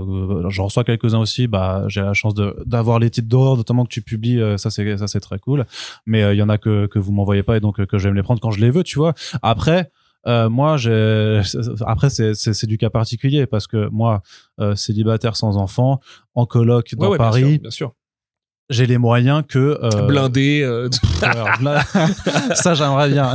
Ça, j'aimerais roule en bien. Porsche, rentre, va au taf en Uber. euh. exactement. Moi, avec mon petit pochon de C, euh, avant d'aller faire chacune de mes interviews, tu connais. Ah, d'ailleurs, tu- Euh, non, mais ce que je veux dire, c'est que forcément, j'ai fait des choix de vie aussi qui font que si j'ai été euh, propriétaire avec euh, famille et Ah, enfants et euh, que je faisais pas non plus euh, tout le taf que j'abattais euh, ég- également, bah j'aurais pas les mêmes problématiques, c'est Bah, sûr. c'est clair. Mais forcément, ma situation elle est exceptionnelle parce que c'est aussi des bouquins que je reçois, en fait, juste pour faire mon métier correctement. Donc c'est toujours, euh, je trouve, c'est toujours difficile de. Mais, mais je- j'entends que mon rapport forcément au prix des bouquins est forcément pas le même puisque euh, je me retrouve moins, si tu veux, euh, à devoir faire des choix. J'en Oui, fais à toujours. subir les prix, quoi. ouais. Ouais, genre- mais j'en fais toujours. Non, mais c'est terrible en plus quand t'as envie de lire des bouquins et que tu peux pas les acheter parce que c'est juste trop cher en fait. Moi, c'est c'est un truc qui me tue. J'achète des livres depuis toujours. Et cette année, je me suis vraiment retrouvé à, à- à regarder des bouquins et à me dire alors, j'ai beau être libraire, enfin avoir ma librairie, moi je les achète les livres, tu vois. Et vraiment, euh, j'achète même sans, sans remise ni rien, tu vois. Et, euh, et je trouve ça terrible de me dire, tiens, ce bouquin-là, je vais l'emprunter, je vais le ramener à la librairie demain parce que j'ai pas les moyens de l'acheter et que je- et que j'en ai pas suffisamment envie pour l'acheter. Ouais, mais, mais c'est ça. Mais c'est et, et dans ce Mais tout le cas-là, monde peut pas faire ça, enfin, tu vois. Oui, mais, mais dans ce cas-là, euh, est-ce que déjà, faut, faut avoir son rapport à l'envie de posséder absolument? Parce que moi, je me rappelle quand même à l'époque où je recevais rien. Mhm. C'était il y a pas non plus, il y a, il y a pas si longtemps que ça. Mais euh, j'avais toujours aussi, oui, plein de trucs que je pouvais pas lire, que je pouvais pas acheter. Et en fait, tu t'aperçois aussi à un moment que tu vas te concentrer sur ce que tu veux. vraiment. Par contre, tu vois, euh, Immortal Sergeant, bon, en l'occurrence, euh, en plus, j'ai vu que j'ai bossé dessus, euh, vous me l'avez envoyé, tu vois. Mais par contre, euh, ça aurait pas été le cas, je l'aurais pris. Vraiment. Et il y a des bouquins. Bah, Prends-le parce que ça fera 200 une vente. S'il te plaît. Bah, en vrai, il faudrait que j'aille l'offrir à quelqu'un pour Noël, cla- clairement. Mais non, mais il y a des bouquins, il y a même des bouquins. Enfin, c'était Est-ce que tous les gens qui écoutent ce podcast peuvent aller offrir Immortal Sergeant à quelqu'un de leur famille à Noël, s'il vous plaît? Sauvez-nous. la mendicité, quoi. non, parce que, mais, mais même des bouquins que je trouve hors de prix, genre le Pitch Momoko Demon Days chez Panini, leur version euh, très grand format machin, elle à 80 putain d'euros. Quoi? Ouais, elle est méga chère. hein. Attends, 80 euros Ouais, elle est ultra chère, tu vois. Mais Mais elle C'est est, des Mondays, c'est un TPB, c'est genre c'est 200 pages. ouais, mais elle est en très grand 92. format. Elle est vraiment, c'est une édition Ah, avec, c'est euh, c'est un très grand format avec Ok. euh, fourreau, machin, tu vois, vraiment un, truc, un truc débile, tu vois. Ok.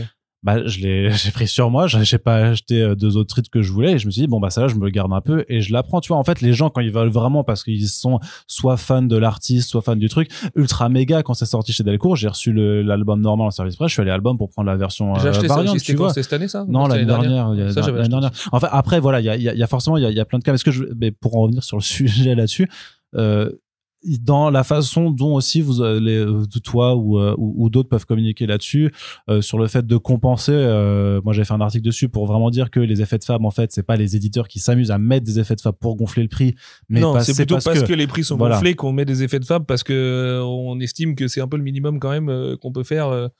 Enfin, si t'achètes un truc, le prix du luxe, faut qu'il soit luxe, quoi. Mais C'est juste ça. Et sur cette question-là, par rapport, si on prend le cas d'Immortal Sergeant, euh, il n'y aurait pas eu un moment euh, une possibilité de faire ce que aussi une, une certaine partie du lectorat pense être la bonne solution, d'avoir peut-être une fab moins travaillée dans le sens que du souple, par exemple, euh, et de, de faire quelque chose pour tirer justement le prix vers le bas. Est-ce que ça, c'est C'est compliqué parce qu'Immortal ou pas Sergeant, moi j'étais pas, euh, je voyais pas venir la dégringolade à ce point-là. Si tu veux, c'était quand même le petit frère d'Akil Giants. Akil Giants, c'est 6 ou 7 000 ventes chez nous.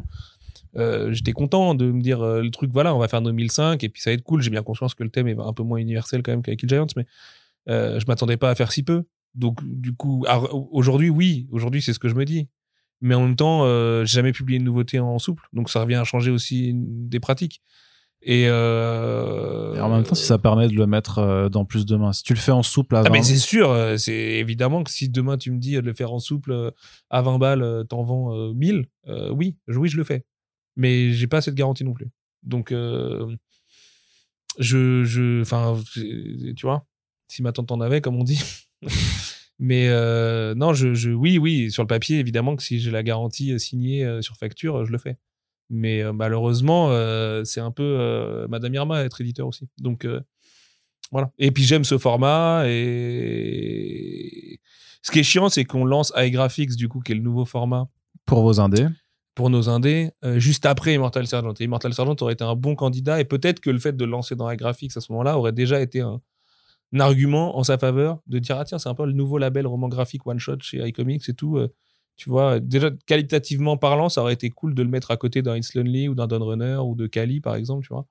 Euh, ça aurait fait un beau quatuor de première année quoi parce qu'en fait les quatre vont sortir sous, sous- un an. Mais c'est pas impossible que dans le futur euh, on le republie euh, sous ce format si ce format fonctionne. Enfin ce format c'est même pas un format c'est juste une appellation d'ailleurs euh, mais si cette appellation aide à au moins exister dans les rayons plus longtemps et d'être rangé à côté des, des, des franco-belges, parce que c'est ça l'enjeu, euh, mais tout en étant une tête de, tout en ayant une tête de comics, j'ai pas envie de travestir les comics, euh, tu vois, dans ce qu'ils sont pas. Euh, à ce moment-là, on tentera. Sûrement que High Giant sera republié en iGraphics si les résultats de iGraphics sont relativement satisfaisants l'année prochaine. D'accord. Donc euh, derrière Immortal Sergeant, c'est c'est assez logique aussi, quoi. Parce que ça, justement, c'est iGraphics, donc on va l'aborder parce que ça fait partie de ton programme 2024. Mais Yep. avant juste d'aborder 2024, je voulais, dernier point sur 2023, euh, sur l'autre ressenti quand même sur les tortues, parce que ça a été une année importante pour, pour les tortues, Mhm. avec la conclusion de la première série de Tom Waltz, la ressortie en intégrale et le euh, renouveau avec Sophie Campbell, euh, les tomes euh, Renaissance, donc deux tomes qui sont sortis, non, juste un, Un seul, ouais. un seul, le le 2 deuxième en février. en février. boucler. Donc un premier tome qui est, qui est sorti, qui t'a permis aussi un petit peu de changer la, la, la charte graphique aussi, un petit peu la, la, DA sur, sur les albums. Qu'est-ce que t'as qu'est-ce que t'as retiré un petit peu de, de tout ce volet Sachant que oui, t'avais Shredder Inel en début d'année aussi quand même. Il y a eu Shredder Inel en début Oui. d'année, tournée de Mathéus et tout. Ouais, Ouais, ouais, ouais. non, c'était une belle année pour les tortues. C'était les 5 ans, en fait, des tortues, là, quand Mathéus est venu. Euh, effectivement, pour le tome 19 et Shredder in Hell, euh, super, un final, euh, un final, on était contents, euh, c'était cool. Après, je rappelle, hein, les tortues en hardcover, c'est des, c'est, des tout petits tirages et un petit lectorat de moins de 2000 personnes. Euh, enfin, après, peut-être un peu plus parce que ça cartonne sur le marché gris, en fait. Sauf que le marché gris, nous, on le voit pas, évidemment. Mais Donc, sur de Vinted, je sais l'occasion. que, ouais, ouais, ouais, sur Vinted, Rakuten et tout ça. Le les film a rien, a rien fait? non. Ah ouais? Non. Bah, il a fait des bonnes entrées. Donc, c'est cool Ouais, pour non, la, Je parle pour toi en retombée. Non, nous, on retombait pas du tout, mais après, je m'y attendais pas, de toute façon. Enfin, le film, il est là pour les petits, donc l'intérêt pour nous, c'est dans 5 ans, quand les petits voudront lire des comics Tortues Ninja. Ok. Ou que le daron qui les a emmenés se dit, putain, c'était vachement cool, les Tortues Ninja. Oh, tiens, regarde, une intégrale, euh, ça peut être pas mal. Bon, le problème, c'est qu'on était sold out de l'intégrale pile au moment où le film est sorti. On l'a sorti juste avant, on était sold out, et elle est revenue juste après, donc euh, on a un peu loupé le coche. Donc, c'est la vie de l'édition, malheureusement. Euh, non, très content de l'intégrale, très content du final. Euh, déçu pour le TMNT Classics euh, et son histoire de prix, parce que c'est un peu euh, le, le, parti pooper, là, comme tu dis, de tout ça. Très content d'avoir démarré le nouvel arc de Sophie avec cette nouvelle DA là, bleue, du coup, et qui va changer à chaque tome sur les tomes de, Reborn. Alors après, les ventes sont catastrophiques. Mais je m'y attendais. hein. Enfin, c'est un relaunch que tu ne peux pas lire en n'ayant pas lu les 20 tomes d'avant et 25 si on prend les spin-offs. Donc bon, euh, le contrat, il était un peu costaud. euh, Sachant que c'était pas envisageable pour toi de pas faire de relaunch euh, de la toi maison. Non. Tu pouvais pas faire tome 20. euh, Bah non, mais Tom Val, c'est parti. C'est un gros arc qui se finissait. Ça s'appelle Renaissance. Enfin, tu vois, non, non, non. Non, non, pour moi, c'était intéressant de le relancer comme ça. Et puis, il y a le côté un peu osé d'arriver avec cinq tortues sur la couve et tout. Enfin, tu vois, il y avait tout ça, quoi. Donc. Et tu t'es pas dit aussi le fait de lancer en même temps l'intégrale, ça allait motiver à du intégral waiting, même si les gens attendront Si, 5 si, ans. Si. Si, mais en même temps, Mais moi, le- le- le- les lecteurs qui m'importent le plus sont les lecteurs qui sont là depuis 2018. Donc, eux, j'allais pas leur dire, bah attendez, en fait, on va juste pas sortir Reborn et vous allez, vous aurez Reborn dans les intégrales dans 5 ou 6 ans. Bah eh, non, non, non, tu vois. Euh, on a tous le temps de se prendre un bus d'ici là, quoi. Euh, du coup, euh, Et- et pour- je sais qu'il y a beaucoup de lecteurs que ça n'intéresse pas, malheureusement, de repartir sans Tom Valls et avec Sophie Campbell et ses élucubrations de gauche. Parce qu'en gros, euh, elle fait clairement un arc très très politique pour démarrer euh, Reborn, quoi. Que moi je trouve génial, par Oui, ailleurs, ça parle mais- de réfugiés, ça parle de gens qui sont mis au banc de la société. C'est et en même temps, on parle de mutants. Je veux dire, si vous avez, enfin, c'est des tortues mutantes. Oui, voilà. j'ai un peu le même discours de mais qu'est-ce que vous croyez que c'était en fait, Ouais, c'est ça, Pour les mecs, c'était juste une énorme parabole sur le racisme. C'est comme les mecs de droite fans des X-Men, si tu veux. Enfin, les gars, faut qu'on se parle deux minutes. Enfin, de droite, euh, droite, euh, très à droite, quoi. Ouais, c'est ça. Et, et non, content quand même parce que bah voilà, moi la cam, je suis très content, j'aime beaucoup Sophie. Euh, J'aime beaucoup les tortues, euh, c'est pas un secret. euh. Donc non, c'est bien, c'est bien, petite déception. J'aurais vraiment aimé qu'on puisse fêter ça pour les 40 ans l'année prochaine en, grande pompe en début d'année, mais voilà, c'est, c'est, c'est, ça n'a pas été possible encore à très peu de choses. Ça fait deux ans d'affilée, donc je à en avoir un peu marre. mais euh, Inch'Allah 2025, euh, pourquoi pas. Et puis, et puis voilà. Mais après, bon, les tortues maintenant, comme je te dis, moi, c'est surtout l'intégrale qui a été le vrai événement cette année, parce qu'encore une fois, on a passé un mois en tête des ventes et tout, mais on a passé un mois en tête des ventes sans être tout à fait rentable aujourd'hui. euh, avec un tome 2 qui bah, prend son phénomène d'attrition habituel et tout. Donc on va devoir installer cette intégrale. Il y aura quatre tomes l'année prochaine, mine de rien, donc on- un par trimestre. Euh, C'est une grosse cadence, ça, quand même, ouais. c'est une cadence, un par trimestre, ça me paraît ok, moi. Donc le retard, euh, enfin que en fait, du, du coup tu risques de rattraper. tu- étalés que je crois que t'en as un en janvier et un en décembre. Donc en fait, t'en mets deux au milieu et voilà, ça fait pas une Certes, mais disons que tu, veux- tu, tu risques de vite rattraper la période Renaissance, en fait. Non, pas vraiment. Non. Parce que Renaissance arrive euh, intégrale 14, je crois, ou 13. Donc, euh, vu- vu que t'inclus tous c'est les trucs dedans. 2027, quoi, tu vois. Ouais, ok, ouais. Euh, donc le contrat de dire attendez 2027, ça T'as le temps de te pas, faire passer deux fois dessus par un bus, effectivement, d'ici là. Voilà. Euh, Du coup, euh, content de ça. Euh, Après, tout reste à faire sur les tortues. L'année prochaine, on a, on a la préquelle de l'astronine. On Ouais. sait que de l'astronine, avec le, le jeu et tout, on va avoir une actu dessus. Disons que les tortues, moi, Bah, le jeu, il est pas prêt de sortir non plus, quoi. Non, je pense pas, non. Non, Non. non puis en plus, on choisit le studio en cours de route et pas pour le meilleur, donc euh, fait chier, quoi. Mm. Moi, les tortues, j'ai un peu fait mon deuil, en vérité, sur le fait que ce sera jamais un truc très populaire. Et en même temps, les- la famille tortue, elle est chambée. Les bouquins, ils sont beaux. Les intégrales, je suis hyper fier de ces bouquins. Je les trouve vraiment magnifiques. Je pense que c'est vraiment ce qu'il fallait faire. Et là, tu vois, je viens de boucler le 3 avec l'annual, là, du coup, le, le, le, le- le petit, euh, le petit ouais. dedans. Euh, et je suis content, enfin, tu vois. Euh, D'ailleurs, il faut que je te réponde. Euh, ouais, je, je suis, c'est bi- c'est bien comme ça. Tu vois, c'est pas. Tant que ça tient, en fait, c'est le plus important. Tu sais, on sort de 4 ans, on a failli avoir les tortues annulées tous les ans. Donc euh, aujourd'hui, il n'est plus question d'annulation, pas question de succès non plus. Et bah. Advienne que pourra, si tu veux. Et, et de Mais toute après, façon, dans les comics, il, y a un pas, su- on est- il est rarement question de succès. Donc, euh, c'est déjà très bien que ça apparaisse. Après, tu pourrais aussi euh, te dire qu'un succès, ça se forge et que tu pourrais justement. Franchement, j'ai donné, c'est bon. Je vais essayer d'en faire d'autres. hein. bon, je- Il y a Land, euh, il y a Don Runner, euh, il y a It's Lonely parce que Zoé c'est aussi un gros défi. yes. Euh, tu vois, non, non, non, non, non, non, je vais donner sur d'autres combats. Le, le- le- les tortues, j'ai des choses à faire encore. Faire venir Kevin Eastman, Peter Laird, tout ça, Tom Valls et tout.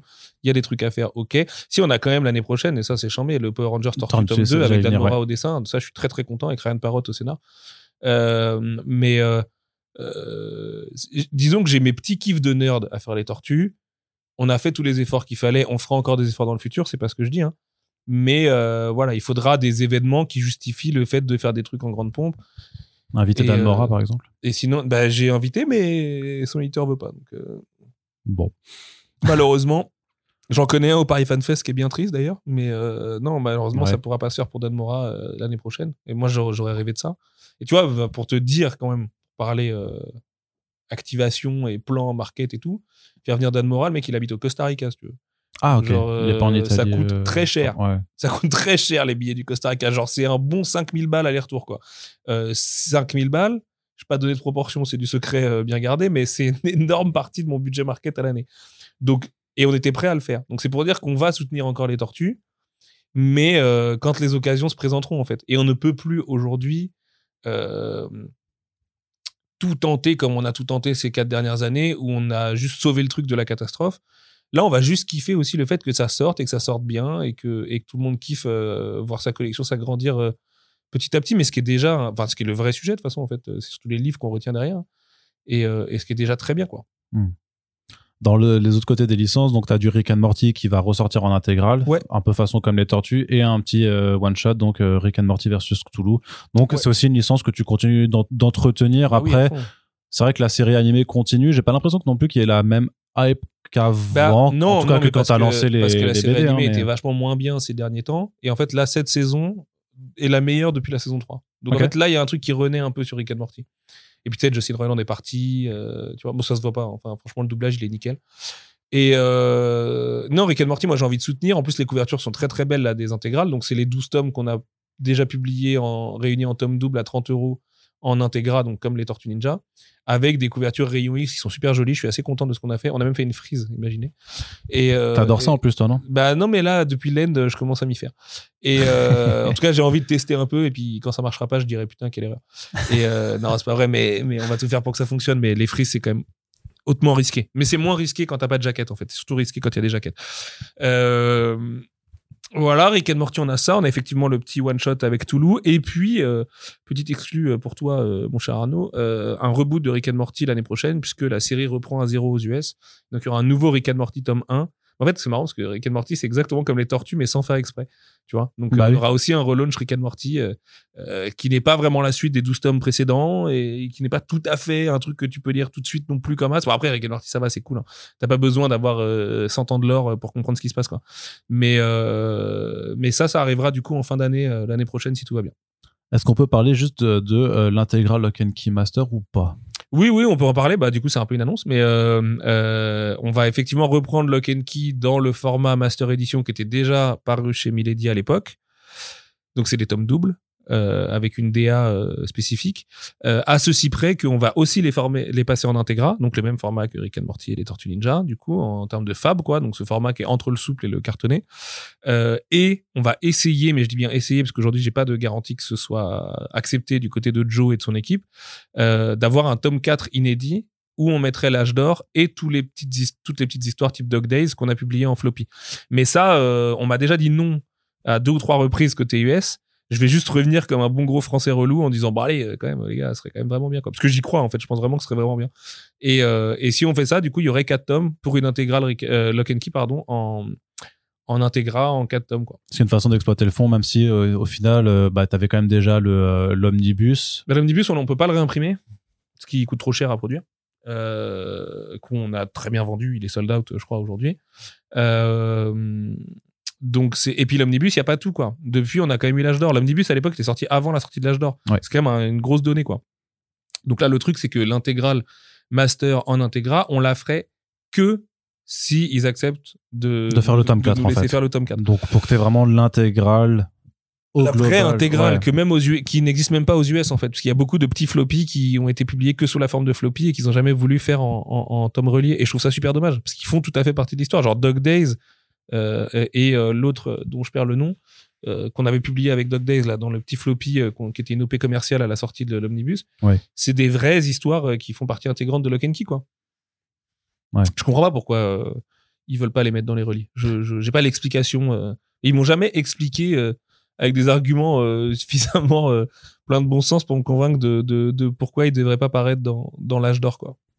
Et pour donc euh, la, la, la suite, euh, enfin pour euh, notamment pour les Rick and Morty, euh, même le, pour le tome 0, pas de changement de DA là-dessus particulier, ça reste les dos noirs. Quel tome ça zéro reste- Quel tome 0 euh, pardon, tome 1, le nouveau tome 1, le reboot de Rick and Morty, ah, pardon. euh, Si non, il y aurait une nouvelle DA sur le reboot de Rick and Morty. ouais. De toute façon, la DA et comics de ces mais en, genre, en années, termes de format, est- par contre, c'est toujours la même taille en tout cas. Ah mais moi le format ça change pas. Moi Ça, tu veux pas. Les, ben, les Ouais, comics ça, sont un pas. format en ouais. fait. C'est comme le, le manga, le 13-18 c'est un format. Les comics ils ont leur format qui est du A4 un tout petit peu modifié là. Et euh, les comics euh, brillent dans ce format en fait. Je fais la moue aussi.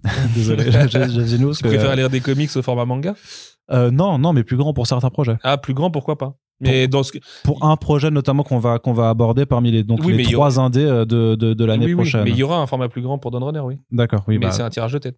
d'accord, ouais. C'est pas une BD. C'est un comic book. Donc je vais pas le transformer en BD.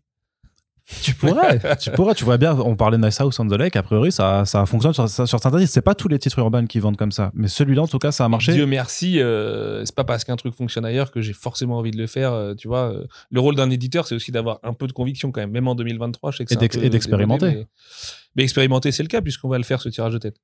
Mais ce sera un tirage de tête avec ce que ça comporte de promesses, de luxe, de bonus inédits, de, de, tout ça quoi. D'accord. Donc justement, iGraphics, c'est pour les indés. C'est donc le changement euh, radical, on va dire, radical de gauche. C'est de la radicalité Encore, ouais, euh, ça, François c'est- Hollande, hein, attention. C'est ça, c'est euh, radi- radicalité Cazeneuve. Alors, alors Sullivan Cazeneuve. Ah non, mais non, partage euh, les lunettes et le fait d'être chauve, mais c'est tout quoi. Voilà. Euh, donc pour donc euh, voilà, euh, c'était 4 indés en 2023. Tu réduis un petit peu euh, le, le volume encore cette année puisque Euh, alors j'imagine qu'il y a le constat aussi que de toute façon euh, trop d'indés ça, ça, ça ne sert à rien. Pas tout à fait parce qu'il y en a un quatrième et que je peux pas encore annoncer. D'accord. Donc euh, c'est euh, le constat que malgré tout voilà ça sert à rien de euh, pousser forcément à en avoir plus et en plus trois indés Ouais, qui seront pour en vendre 200 au bout d'un mois, non, c'est sûr. voilà et, et trois indés qui seront présentés vraiment sous forme de one shot parce que soit c'était une mini série soit c'était euh, un graphic novel directement lors de la publication aux États-Unis. Donc le premier on sait déjà depuis longtemps qu'il arrive euh, notamment si vous écoutez First One vous le savez puisque moi de toute façon je vous bassine sur cet album depuis un an et demi littéralement. It's Lonely at the Center of Earth de The Thorogood Yes. qui ouvre le bal. Donc, changement, voilà, la ligne high graphics, c'est vraiment juste un changement un petit peu aussi de la DA des couvertures. C'est plus de dos noir, c'est euh, l'idée. Ouais, c'est ça. En fait, ça justifie. Bah, en fait, on savait déjà avant d'avoir l'idée de la graphics qu'on voulait changer la DA. Donc, euh, vous verrez, It's Lonely, c'est dos rond, blanc, euh, avec une C4 qui reprend la C4 de, de, de, de la VO et tout. Ça, ça me paraissait. En fait, sur un bouquin comme Lonely, ça me paraissait naturel de pas le- l'engoncer un peu dans notre. Tu sais, le faire rentrer au chausse-pied dans notre DA euh, bah, qui a vieilli, quoi, tu vois, qui est une DA 2018. Et, euh, et donc, du coup, on s'est bien éclaté dessus sur la DA. Vous verrez, euh, je suis très, fier de, comment ça, a fini. Et, pour que, enfin, je sais que tu as suivi toutes les étapes et, que tu as bien kiffé aussi mettre ta main à la pâte dessus. Et, et franchement, c'était cool, quoi. J'adore le côté Eisner dessiné à la main et tout derrière. Je trouve que c'est une bonne connerie à rajouter, quoi. Et un peu comme l'affiche de la tournée de Zoé, tu vois, qui est un peu suédée aussi et, qui l'a bien fait marrer, qui nous a bien fait marrer. Donc, comme ça, tout le monde s'est bien marré. Donc, ça, c'est, c'est Heikel, donc, qui s'occupe de faire ces Ça, c'est visuels, quoi. Heikel euh, et Lucisco, ouais, ouais, qui fait, euh, qui fait les, toutes les DA euh, iComics. Au final, il fait presque plus de DA iComics que Mangetsu maintenant. Et euh, parce que Mangetsu, on travaille aussi avec d'autres, d'autres externes. Euh, et ouais, ouais, bah, bouquin, bouquin auquel je tiens beaucoup. Euh, bon, ce n'est plus un secret désormais. J'avais ramené du coup Billy Scott à l'époque chez Bubble, euh, sur lequel tu avais travaillé. Euh, Ah non, même pas, celui-là, j'ai pas travaillé. Ah non, t'avais pas travaillé dessus? Ah non. Mais du coup, mon Basile euh, Bégri, euh, traducteur chez nous, avait aussi travaillé dessus. Il avait aussi repéré le bouquin et donc je lui avais dit, écoute, j'aurais pas le temps de le faire euh, chez Bubble. Est-ce que tu veux, est-ce que tu veux t'en occuper pour la, ce qu'on appelle nous la prod dans notre jargon? Et, euh, et donc je suis content de poursuivre avec l'autrice parce que c'est une, c'est une nénette que j'aime beaucoup et qui me fait bien marrer et que je trouve avoir un talent vraiment différent et une voix différente du reste. Euh, je suis assez passionné par son mélange entre euh, être une rockstar et être une anxieuse sociale hardcore. Tu vois, je trouve ça assez intéressant. Et, euh, et voilà, Easton Lee, c'est un, je vais pas parler de chef-d'œuvre, ce serait peut-être un peu trop tôt encore, mais euh, mais pour moi, c'est- ça en est pas loin. C'est tellement un chef-d'œuvre. Oui, oui, pour moi, c'est c'est c'est c'est un des bouquins les plus importants euh, de ces dernières années de toute l'industrie. Et euh, et c'est c'est ce que j'avais vu à l'époque quand je l'avais repéré pour Billy Scott en fait. Et elle a été tellement vite dans sa progression que C'est dès ça. son deuxième bouquin, boum, elle balance le truc qui était qui paraissait évident. Billy Scott avait des défauts de jeunesse, mais c'est normal, c'est son premier album.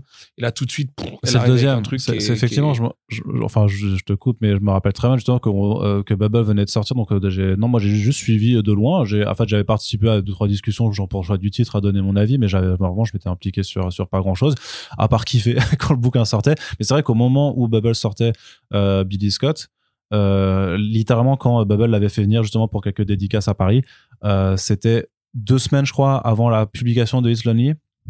Et Zoé, dans sa très grande gentillesse, m'avait rapporté un bouquin euh, prompt euh, qu'elle avait reçu de Image et j'avais pu le lire du coup euh, deux semaines avant tout le monde et faire le podcast dans, la foulée. Et ouais, bah du coup, ça fait un an et demi que je saoule tout le monde avec ce titre. Mais c'est vrai qu'il y a eu cette, cette, cet éclat parce que Billy Scott, moi je l'ai kiffé. J'avais perçu sur certaines planches le trait, l'imaginaire qui habite euh, du coup euh, l'esprit de, de cette euh, de cette autrice. Et puis euh, bah après, en s'intéressant à son Instagram, tu voyais déjà aussi les côtés Miyazaki, Junji Ito aussi clairement influencés là-dedans. Et puis t'as It's Lonely qui, ouais, c'est c'est pas en fait c'est pas humain de sortir un album aussi travaillé sur la forme et aussi euh, dense dans le fond à, à 24 putains de piges quoi. Non, non, mais de toute façon, elle, est, elle est- quoi. elle est absolument géniale. Je veux dire, là-dessus, il n'y a pas de débat. hein. Mais en plus, euh, pour la petite histoire, il y a eu une très, très, très forte concurrence pour euh, acheter le titre. Au final, ouais, parce que c'est vrai qu'elle s'est réveillée. voilà, l'industrie s'est réveillée aussi. Tout le monde a, a, a- a vu le bouquin, a fait OK, c'est Si vous incroyable. voulez une anecdote que j'ai jamais rencontrée publiquement, à l'époque de Billy Scott, je l'ai proposé à trois très grandes maisons d'édition et les trois m'ont dit non, non, elle, euh, elle fera pas grand-chose. quoi. Ça arrive, bah ça arrive. hein. Du coup, euh, cher. Mais, euh, mais oui, je suis content que, que ce soit chez iComics puisque bah voilà, l'autrice on la connaît, elle sait qu'on l'accompagne depuis ses tout débuts et tout, et, euh, et on l'accompagnera encore après. Et, et c'est top comme ça. Vraiment, je suis, je suis, je suis fier de de, de, de pouvoir l'accompagner au mieux, au mieux dans le futur. Eh, mais il est vachement moderne ton ordi, non Ah non, c'est mes lunettes. Bon, qui- c'est un MacBook Pro qui me euh, jouent des tours. M1. De l'année dernière, quoi. Je connais rien. Bon, bah, c'est pas le modèle le plus récent, mais c'est l'avant-dernier plus récent, quoi. Ce qui est bien, c'est que ça tient 10 ans, ce genre de truc. T'en investis une fois, et puis après, t'es tranquille. Mais c'est pas le sujet du Vu tout. qu'Arnaud est blindé, encore une fois. Ouais, ouais, putain. Vive les paiements quatre fois quand même, hein, putain. Euh, Qu'est-ce que je veux dire? Non, mais ouais, et juste, bon, enfin, on, on en parlait avant, mais on va pas revenir dessus. Moi, je trouve que voilà, c'est un titre euh, voilà, important. De toute façon, vous, vous le savez depuis depuis sa publication en VO, donc euh, de toute façon, j'aurais forcé qui que ce soit le publiant, mais quand même ce, ce putain de prix, quoi. Ce, Ouais. pu- ce, ce putain de, de, de prix. Bah, ce sera ta réponse. J'y peux rien. Ouais. J'espère que ce sera pas bloquant parce que franchement, ce. Bah, moi, j'ai l'impression, j'ai toujours, toujours peur, et en plus, moi, j'ai l'impression. Non, mais se braquer pour 3 euros sur un chef-d'œuvre, là, pour le coup, c'est de la connerie. Donc, j'entends que Je le prix est trop élevé et je suis assez d'accord. Mais se braquer pour 3 euros sur un chef-d'œuvre, je maintiens que c'est de la connerie. Genre, euh, voilà. Après, euh, j'entends, hein. Mais euh, je pense que, que sur une telle qualité, on n'est pas à 3 euros près. Je suis d'accord. Je suis premier aussi. à acheter des croûtes trop chères. Bah, j'achèterai une croûte en moins et je mettrai euh, 3 euros là-dessus et la- ma fin de mois sera la même. Je mangerai des pâtes comme tout le monde. et j'invite tout le monde à faire de même pour le coup. Par contre, donc les deux autres nouveautés indé qui tu auras donc annoncé dans ta vidéo euh, ou qui peut seront préannoncées Oui, dans, ce- dans- euh, dans, la vidéo. ouais, ouais. Mais la vidéo qui arrive quand par rapport Oh, à ce ça podcast, c'est ça la question. tu vois, c'est est-ce que je te grille ou pas de toute façon en même temps euh, sur, sur de la niche, ouais, c'est pas vraiment du vrai grillage. Mais donc Kali, euh, est-ce que tu veux nous parler Ouais. un petit peu de Kali? Ouais, ouais, Kali, euh, titre de, de. Alors, j'oublie toujours le nom du scénariste. c'est. Daniel Friedman. Danny Friedman. Daniel Friedman. Daniel Friedman, c'est ça. qui a fait notamment, en tout cas si vous nous écoutez, qui a fait Riders avec Chrome au dessin, qui était sorti aux tout petites éditions du Delph, un ouvrage qu'on vous avait, dont on vous avait parlé, parce qu'on avait adoré notamment avec euh, l'artiste euh, qui faisait vraiment du Mignola, euh, enfin du Mignola. Donc, Du Migno-like. du Mignola. Ah, pas mal, pas mal du tout. Donc voilà, pardon. Ouais, ouais, ouais, dessiné par Robert Samlin, euh, DA de DICE, les gens qui font Battlefield, Piu Piu, euh, et aussi artiste Mondo, et surtout connu pour Mondo. Euh, One Shot, Pure Rape and Revenge, euh, qui sort le même mois que Furiosa, et c'est même pas fait exprès. C'est 2024. ma chef de produit qui s'en est aperçu ce matin, donc ça c'est trop cool. Euh, parce que c'est un titre évidemment infusé à Mad Max Fury Road à mort. Euh, où une nénette qui est laissée pour morte va se venger d'un gang de bikers euh, qui sont en fait des fascistes avec des vêtements nazis et euh, leur défoncer leur grand-mère euh, dans les règles de l'art. On est entre Grindhouse et euh, du poster Mondo. C'est irrévérencieux, ça parle mal, c'est violent, c'est hyper cool parce que l'héroïne Kali est, est- assez formidable et, et ça fait du bien, putain, quoi. Tu vois, genre vraiment, c'est le genre de bouquin où c'est pas une lecture qui va changer ta vie, mais, mais ça fait du putain de bien de lire un titre où la meuf, elle va défoncer tout le monde parce qu'elle a des bonnes raisons de le faire et, euh, et que l'univers en fait qui est proposé, c'est pas fantastique, c'est pas littéralement fantastique, mais tu sais, t'es dans cette espèce de de moment où ça chevauche, où tu sais pas trop et tu te poses beaucoup de questions sur l'univers et tout. Et moi, j'adore ce genre d'alignement, quoi. Et, euh, et encore une fois, l'affiliation avec euh, George Miller, elle est, elle est évidente, au moins graphiquement. Et parce qu'il c'est mis en scène comme une grande fuite en avant. Enfin voilà, il y a un peu le même côté que Mad Max, euh, où ça roule, quoi, littéralement. Et, euh, et ouais, j'adore ce bouquin. Ça fait longtemps qu'on l'a acheté. hein. Ça fait ça fait plus d'un an que j'ai les droits. Et euh, ouais, plus que ça, presque un an et demi, je pense. Et enfin, il arrive. Et, euh, et je suis très content. Et c'est Cédric, euh, le commis des comics, du coup, qui fait la prod dessus, euh, qui assure la prod dessus, avec Basile à la trad. Et, euh, et pour le lettrage, tu vois, on s'est bien pris la tête. On a racheté la typo au lettreur directement, euh, au lettreur VO, euh, pour avoir la même en français et tout. Et, et c'est cool, quoi. Ça permet de de- de- d'avoir un, un vrai beau bébé. Euh, on n'a pas encore fait la couve, par contre. Donc, je sais pas encore, je peux pas vraiment te guider sur la couve. En tout cas, à l'heure où on enregistre ce podcast. Voilà, au moment où on enregistre le podcast. Et euh, je sais pas, la coupe VO est tellement bien, je pense qu'on va la reprendre et essayer de la retravailler un petit peu sur le dos et la C4, quoi. Mais, euh, mais voilà, vrai, vrai beau titre, euh, qui pour le coup, un peu ovni sur le marché, quoi. Euh, mais, euh, mais hyper content parce qu'en plus, c'est des auteurs bah, rares. Tu vois, Robert Samlin, il a fait une BD dans sa vie, c'est celle-là, et du coup, on l'a publié. Euh, et j'aime bien ce genre de, de setup un peu, tu vois, un peu, un peu moins industriel, justement que la moyenne des bouquins. quoi. C'est publié par Dark Horse en VO, je sais pas si je l'ai dit. Ouais, il y a un article dessus euh, qui avait été fait sur Comics Blog pour celles et ceux qui nous écoutent. Ça avait été annoncé en janvier 2022.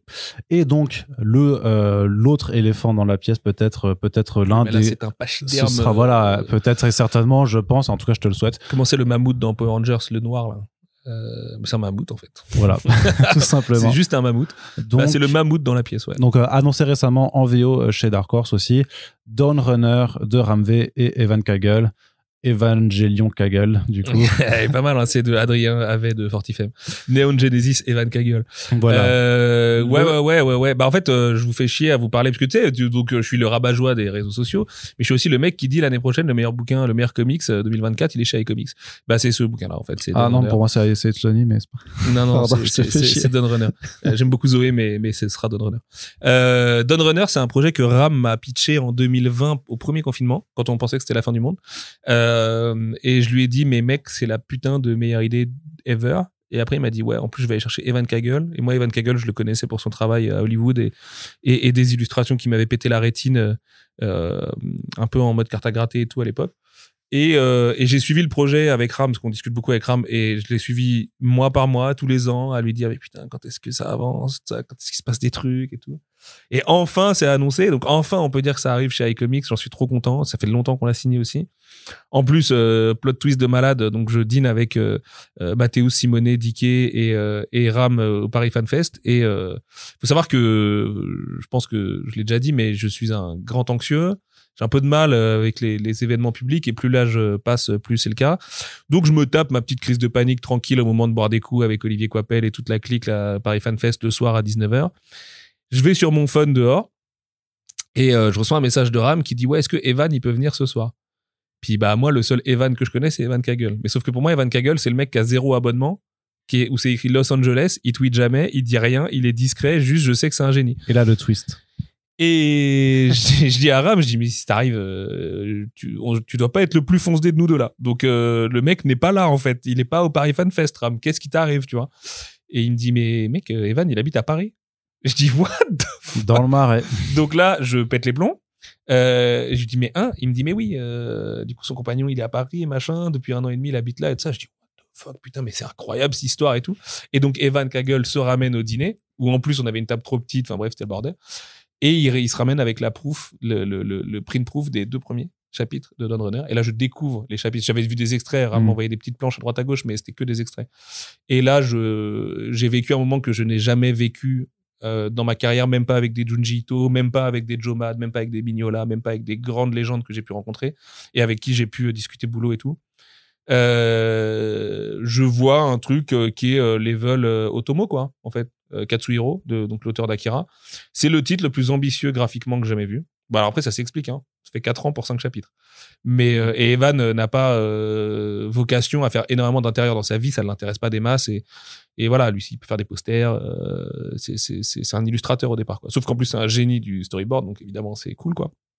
Et puis que Ram, étant lui-même artiste, les gens le savent pas, mais Ram, il est aussi dessinateur. Et il fait Ceux qui lisent Detective. Comics euh, l'ont découvert Voilà, récemment. dans les backups et tout. Mm. ouais. Et, euh, et il fait beaucoup de, de, de storyboard lui-même et tout, donc ça donne un truc incroyable avec Dave Stewart à la couleur et tout, sauf qu'en plus c'est encore plus beau en noir et blanc. Enfin bref. Et donc j'hallucine tout ce que j'ai dans mon corps à ce moment-là quand je découvre le truc, quoi. Et on part toute la soirée à en discuter. Du coup, Dickey euh, aujourd'hui leur a fait une, une couverture variante qui naît de cette soirée-là. Enfin bref, tout le projet est magnifique. Si tu veux, c'est un peu un projet familial, quoi. Et, euh, et je n'annoncerai pas encore tout aujourd'hui, mais on va faire des choses qu'on n'a jamais faites pour un comic chez iComics, euh, un peu en grande pompe et tout, quoi, se déplacer. Il a vraiment une volonté d'événementialiser cette sortie. Quoi. à mort. On va même faire des trucs qu'on va donner à Dark Horse et tout ça. Enfin, tu vois, le truc est, le truc est vraiment balèze. Moi, j'y crois à mort. Euh, on a un préfacier légendaire dessus. Euh, et qui n'est pas sans rappeler une des influences de Don Runner qui est un peu Pacific Rim with a twist comme je dis beaucoup euh, c'est entre Pacific Rim et Evangelion quoi tu vois en fait euh, mais avec un twist à la rame hyper malin. Je ne dirai rien sur l'histoire parce qu'il a, il a, il a raconté très peu de choses donc euh, voilà mais il y a un coup de génie de zinzin à la fin du premier chapitre qui pour moi est le signe que Ram est vraiment le plus grand de son époque. Enfin tu vois je suis très content il y a quelques années d'avoir senti que ce mec avait ce talent parce que vraiment il me bluffe de plus en plus en fait et là il m'a retourné la gueule parce que c'est c'est épique comme j'ai rarement vu ça. Sa- sa- Sachez que ça assume le côté méca. Il y a des vrais mécas qui se battent et qui voilà, ils font vraiment 80 mètres de haut et tout. Enfin, c'est vraiment génial quoi. Mais en plus, il y a une dimension euh, personnelle dans le développement des personnages et dans leurs enjeux intimes qui est, qui est- qui est fabuleuse. Franchement, euh, c'est c'est le chef-d'œuvre de l'année prochaine en BD quoi. Tu vois, en nouveauté BD, euh, pour moi, c'est le truc. Ce serait sortirait chez un autre, je te dirais la même chose. hein. Euh, moi, j'ai juste conscience de la chance et de la responsabilité qui va avec que j'ai de le publier quoi. Parce que celui-là, va falloir que ça marche. Enfin, de toute façon, les trois, ça représente quand même des enjeux. Il faut que tu. que tu Oui, oui, oui. Ah bah oui, oui, oui, oui. Non, mais c'est trois bouquins euh, très importants pour nous. Et puis, euh, Comme je disais, il y avait beaucoup de concurrents sur East Learning, donc on l'a payé cher. Runner, ça a coûté très cher. C'est le record de- d'achat de, chez iComics. Euh, malheureusement, RAM coûtait plus cher depuis un certain épisode. Euh, et euh, ouais, ouais, ouais. Mais on va assumer et on va faire les choses en grand. Et donc, Runner, il y aura deux versions. Une version couleur plus classique à 30 euros et une version tirage de tête à 50 euros. Format agrandi, noir et blanc, unique au monde. On est les seuls au monde à publier le noir et blanc avec une couverture inédite de- d'Evan, avec des bonus inédits, avec des bonus gatefold, c'est-à-dire une, et en moins il y a une spread dans le, dans le bouquin euh, qu'on n'a pas vraiment en entier une fois qu'elle est imprimée, parce qu'en fait elle fait quatre planches, mais Mhm. du coup ils l'ont réduit qu'à deux. Donc nous vous aurez le, le, le, le- dépliant gatefold, euh, quatre planches et tout, avec de l'interview, avec de la préface, avec tout ça. Bref, on met tout dedans, des effets de fab. Vous avez jamais vu ça. J'ai conscience que c'est hyper Attention, cher. ça faut pas dire des effets de fab parce que sinon ils vont croire, enfin les gens vont, vont le prendre comme un. euh, Enfin, tu sais, c'est ce que, ce que, ce que Oui, je disais oui, avant, c'est qu'ils la- croient que tu Non, mais- mets les effets de fab pour le vendre plus, plus cher alors qu'en fait c'est. C'est une édition, c'est une édition dans- qui est vendue aussi cher aussi parce qu'elle est limitée et qu'on va la faire une seule fois en fait. Hmm. et numéroté. Et c'est alors là s'il y a un chef-d'œuvre chez iComics dans ma carrière là qui aura 6 ans l'année prochaine, euh, c'est celui-là. Le, le, le collector Runner, il est taré. Genre vraiment on a tout mis. Ça fait un an que j'ai un truc sur Word ouvert avec toutes les spécificités du truc. Euh, je- dans les choses que je peux dire, si vous le précommandez chez votre libraire et que vous nous donnez une preuve d'achat, on vous envoie des goodies de zinzin. Tu vois, ce genre, c'est ce genre de niveau d'importance qu'on lui accorde. Ça, tu fais ça sur un ou deux bouquins en tant que boîte à l'année. Et j'ai amené toute la, toute la boîte est derrière moi sur Runner. Par contre, l'enjeu, il est financier. On a payé le truc très cher. J'ai conscience que 30 euros, c'est cher.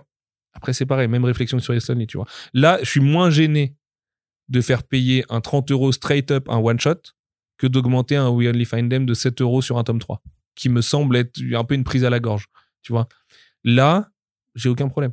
C'est 30 euros, mais les gars, c'est un chef-d'œuvre de ouf. On va pas vous décevoir en termes de fab, en termes de préface, en termes de taf autour.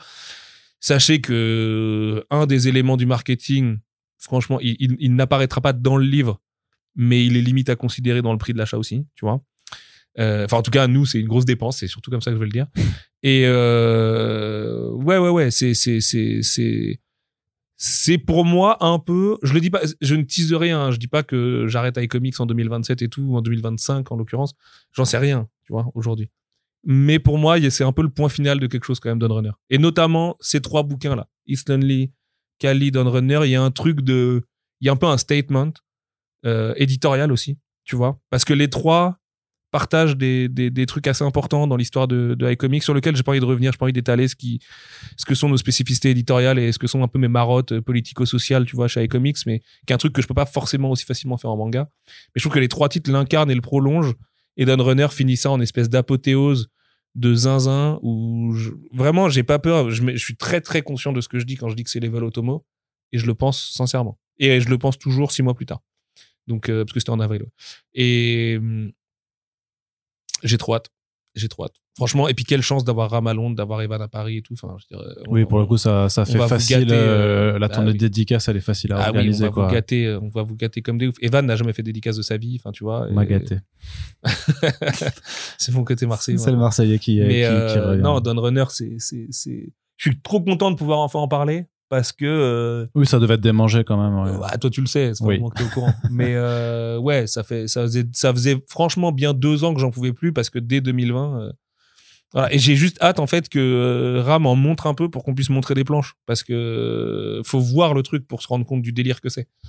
Et, et du taf de Dave Stewart dessus aussi. Parce que, attention, je dis que le noir et blanc c'est encore plus ouf parce que je le pense. Et putain, la couleur, mon pote, il y a des trucs, euh, c'est, c'est, c'est irréel quoi. Vraiment, euh, non mais quelle équipe de ouf, t'imagines? Ramvé, Evan Kagel, Dave Stewart c'est, c'est n'importe quoi. Très bien.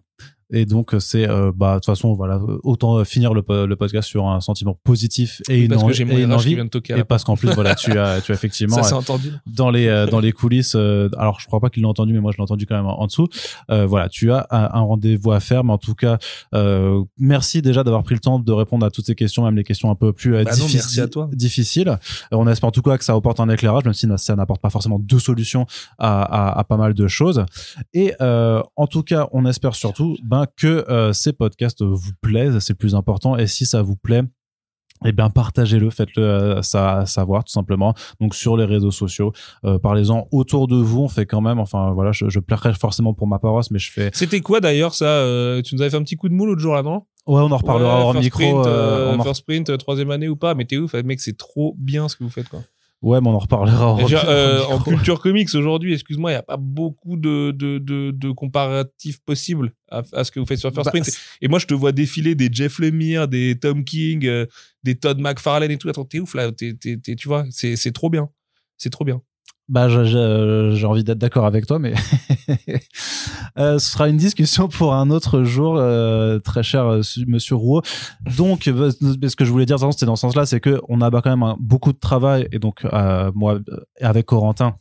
Mais aussi, vous, le- vous le voyez nos plans, notamment par rapport aux impératifs de temps que Corentin, que moi je me démène vraiment aussi pour aller chercher les gens, aller les rencontrer, faire Je toutes ces interviews et tout ça. C'est passé un petit week-end concert où à 2h du mat, je suis en train de, de vouloir aller me coucher. Arnaud était encore en train de monter un podcast pour que vous l'ayez le lendemain comme il s'y était engagé et tout. Et c'est vraiment un force à travail. Et donc, bah, j'espère juste que vous arrivez à, à l'apprécier euh, à- ou à défaut en être conscient et dans ce cas-là, juste de partager euh, les podcasts. Euh, On essaie de faire voilà ces, euh, ces comptes rendus euh, chaque année, d'essayer de voilà de bah aussi d'apporter une forme de euh, pas de proximité mais d'explication d'avoir un éclairage un petit peu sur voilà ce qui se passe en coulisses des librairies et de et du maison de l'édition alors euh, même si ça fait pas forcément toujours plaisir ce qui ce qui est dit bah on espère au moins juste que ça vous permet d'avoir du recul parfois sur euh, sur sur certains sur certains points qui méritent d'être discutés et dont on continuera de discuter au fur et à mesure voilà de ces podcasts Bon, merci ça fait pas plaisir, mais ça va, on fait pas décoller des fusées non plus. Non C'est mais pas, très grave ce qu'on se dit. bah, c'est peut-être non c'est pense jamais qu'un marché qui fait un peu la gueule, comme il y en a plein dans plein de cultures. C'est vrai aussi c'est très après voilà, c'est c'est chacun Je, comprends qu'on voit par langue du passionné et que tout est grave du coup, mais bon, ça va. En vrai, c'est pas très grave. en vrai c'est vrai qu'il y a peut-être d'autres problèmes plus Le importants plus important, c'est de se le monde battre hein. pour faire exister les bonnes histoires et les bons auteurs, c'est tout. Et c'est le rôle des éditeurs, c'est le rôle des journalistes et tout. Le reste, c'est c'est de la poésie. hein. et le reste c'est de la poésie et donc on espère en tout cas que vous avez apprécié l'écoute de ce podcast et on vous dit à très bientôt pour la suite des émissions Sullivan on se reverra bientôt aussi À l'année Salut. prochaine, Arnaud.